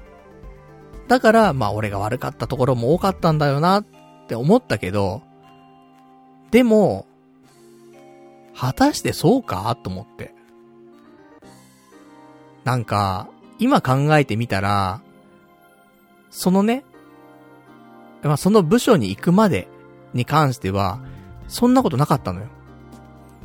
その部署に移動してから、変、変な感じだったわけよ。だからその人がおかしかっただけで、俺別に、同じ立ち回りしてるわけよ。どこにいてもね。変えられるわけじゃないからさ、そんなさ、性格とかさ、行動とかは。同じ立ち回りしてんだけど、別の部署だと楽しくやってたのよ。その部署に移動してから、全然楽しくないわけよ。で、上司とはなんかそうやってぶつかるし。何なんだろうと思って。でも俺が悪かったんだろうなって思うところはすごいあるからさ。だからまあ結果、まあ、喧嘩両成敗じゃないけども、まあ、向こうも悪いところもあって、俺も悪いところがあって、まあ、しょうがなかったのかな。まあ、結果こうなっちゃったけど、まあ、仕方なかったのかな、なんて思ってさ。でもちょっとトラウマになってるよね、少しね。人とのなんかコミュニケーションというかさ。果たして自分は、なんかね、人と接してなんか変な感じになっちゃうんじゃねえかとかさ。いろいろ思うことがあったけど、でも、違ったんじゃねえかと。あ、あの人がおかしかっただけなんじゃねえか、とか、例えばあの部署自体が、もちろん能力ある人たちはみんなね、能力はあるけど協調性のない人たちで、あの、癖の強い人たちの集まりだったんだよね。だから会社でそこの部署だけがなんか独立国家みたいになっちゃってんのよ。それってもうちょっとおかしいじゃん、言ったら。他のグループとはまたなんか違う感じの、なんか立ち位置はあったんだよね。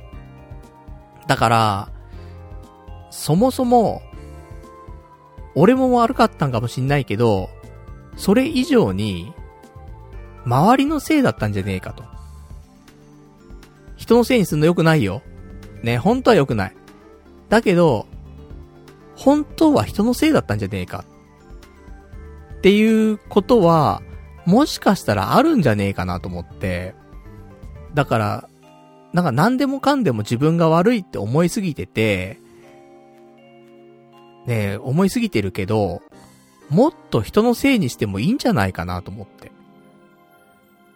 で、すべてがすべてじゃないよ。ただ、時と場合によってはもっと人のせいにしてもいい時はあるよなって思って。だからもうそれが特例なんだよね。その、それが例えば、部署変わる前からおかしかったら話別よ。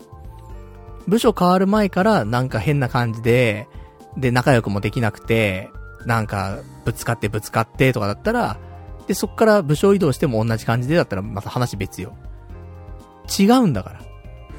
部署移動してからおかしいんだから。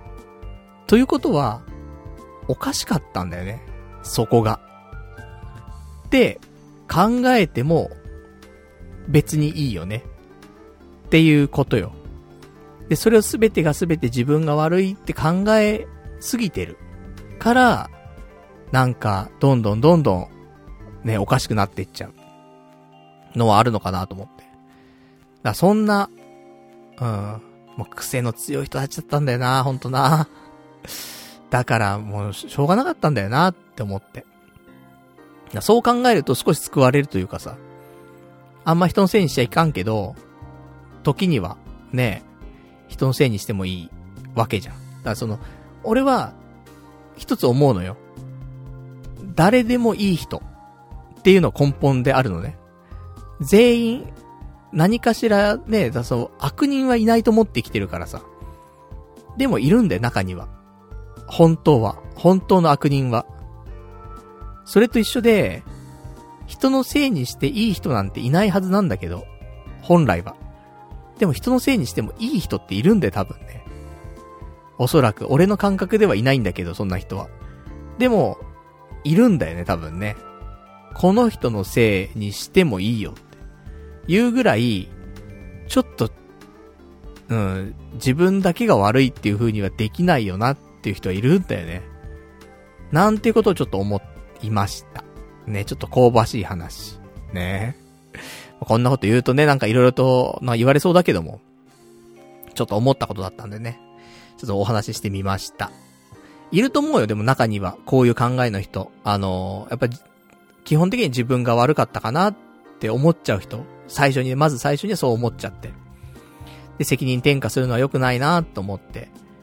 で、まあ相手が9悪かったとしても、自分が1しか悪か、なかったとしても、でもお互いに悪いところあったしなって勝手に5対5。下手したら、相手の方が悪くない。自分が悪かった。っていう風に、勝手になんかすり替えちゃって、で、どんどん病んでいくみたいな。そういう人って、いると思うんで結構。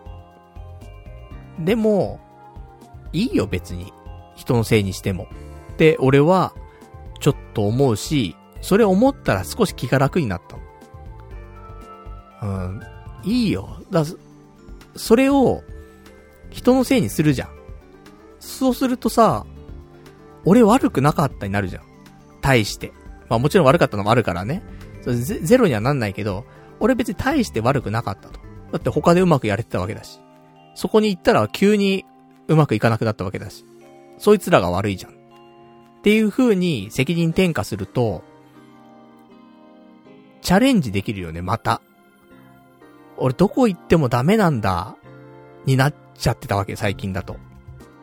どこ行ってもダメなんだ、何やってもダメなんだ、なっちゃった。それは、やっぱそういう、ちょっとなんか嫌な思い出があって、トラウマになったからな。でも、責任転嫁すると、まあ、責任転嫁でもないんだけどね、実際はこれはね。あの、本来、そい、そいつが悪いわけなんだけど、ただ、まあ、自分のね、方も悪かったななんていう話になって、ね、考えちゃうから。責任転嫁って表現になっちゃうけども、でもまあ、言ったらそいつの方が悪いわけだからさ。それ考えたときに、そいつが悪かったって考えれば、また、新天地でや、やったら昔みたいにうまくやれるとか。人間関係がね、良ければもっと頑張れるとか。そういう風なちょっと希望ができるじゃん。だからもう一回ちゃん、なんかチャレンジできるよねと思って。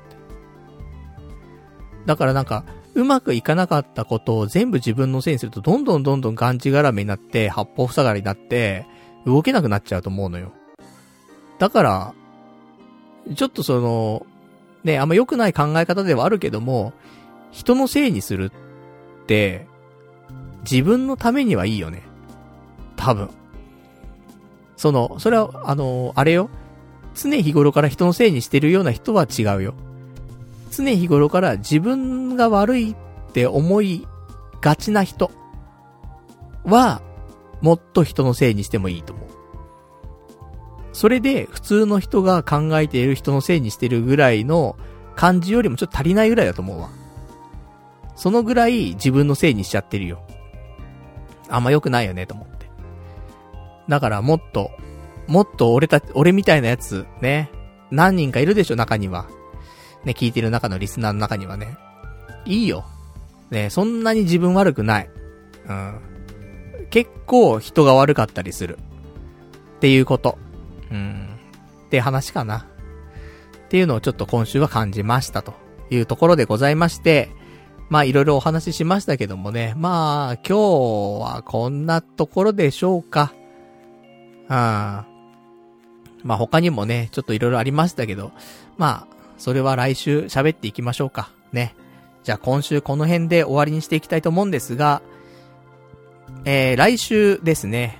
来週は、え9月の19日、月曜日、またね、えー、22時から、えー、そう、22時から、えー、YouTube ライブでね、えー、まあちょっと前説という名の雑談した後に、まあ本編という名のね、ポッドキャストの公開収録するんですけど、えー、来週から、ちょっと前説する場所を変えようかなと思ってて、これ、またね、ちょっと今週、この間の月曜、あの土曜日なんだけど、まだこの後ちょっと話な、な、な、話するんかいって話なんだけど、この間土曜日の話なんだけど、えー、久しぶりにちょっと YouTube ライブをね、やったの。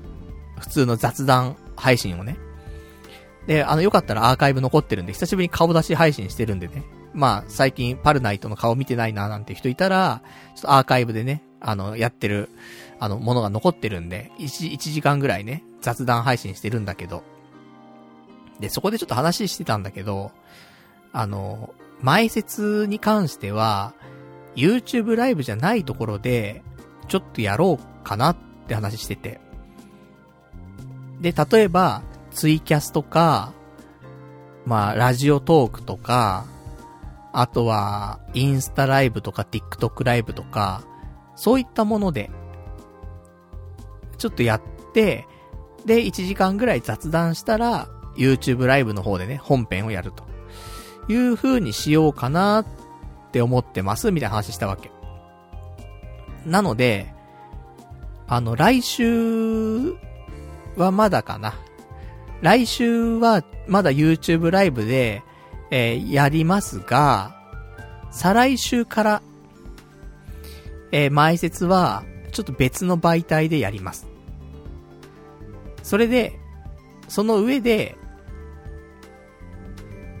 ね、あのまあ、1時間ぐらいなり喋った後に、YouTube ライブの方で、ポッドキャストの公開収録をすると。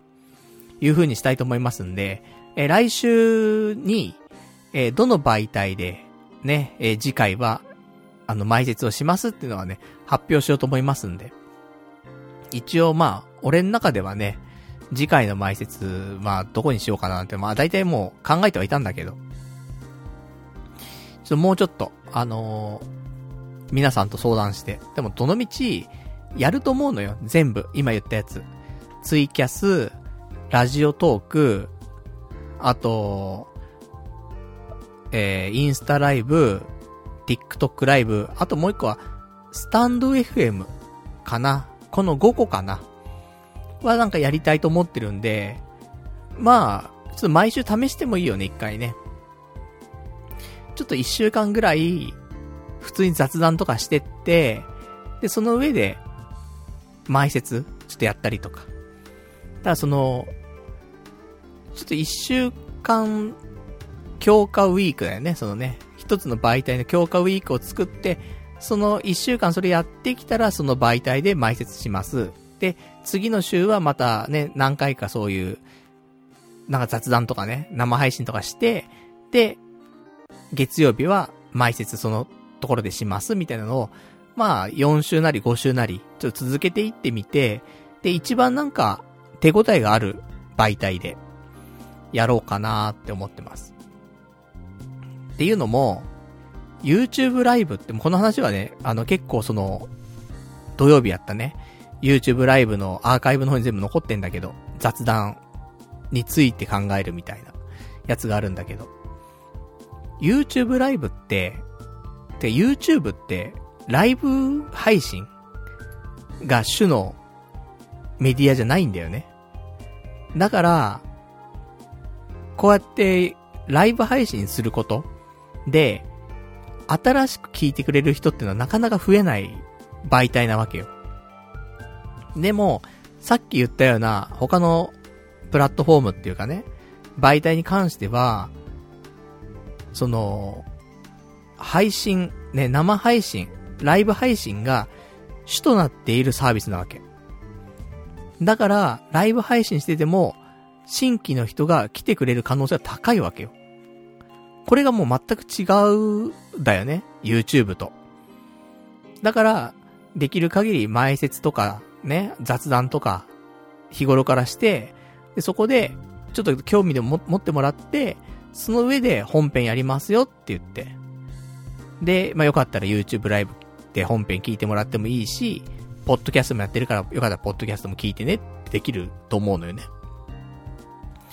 なので、ちょっとその辺の考えもありまして、あのー、そういうライブ配信がメインのところ、かつ、まあ、1時間なりね、2時間なり、ちょっとまあお話ができる環境のね、媒体でやりたいなと思ってますんで。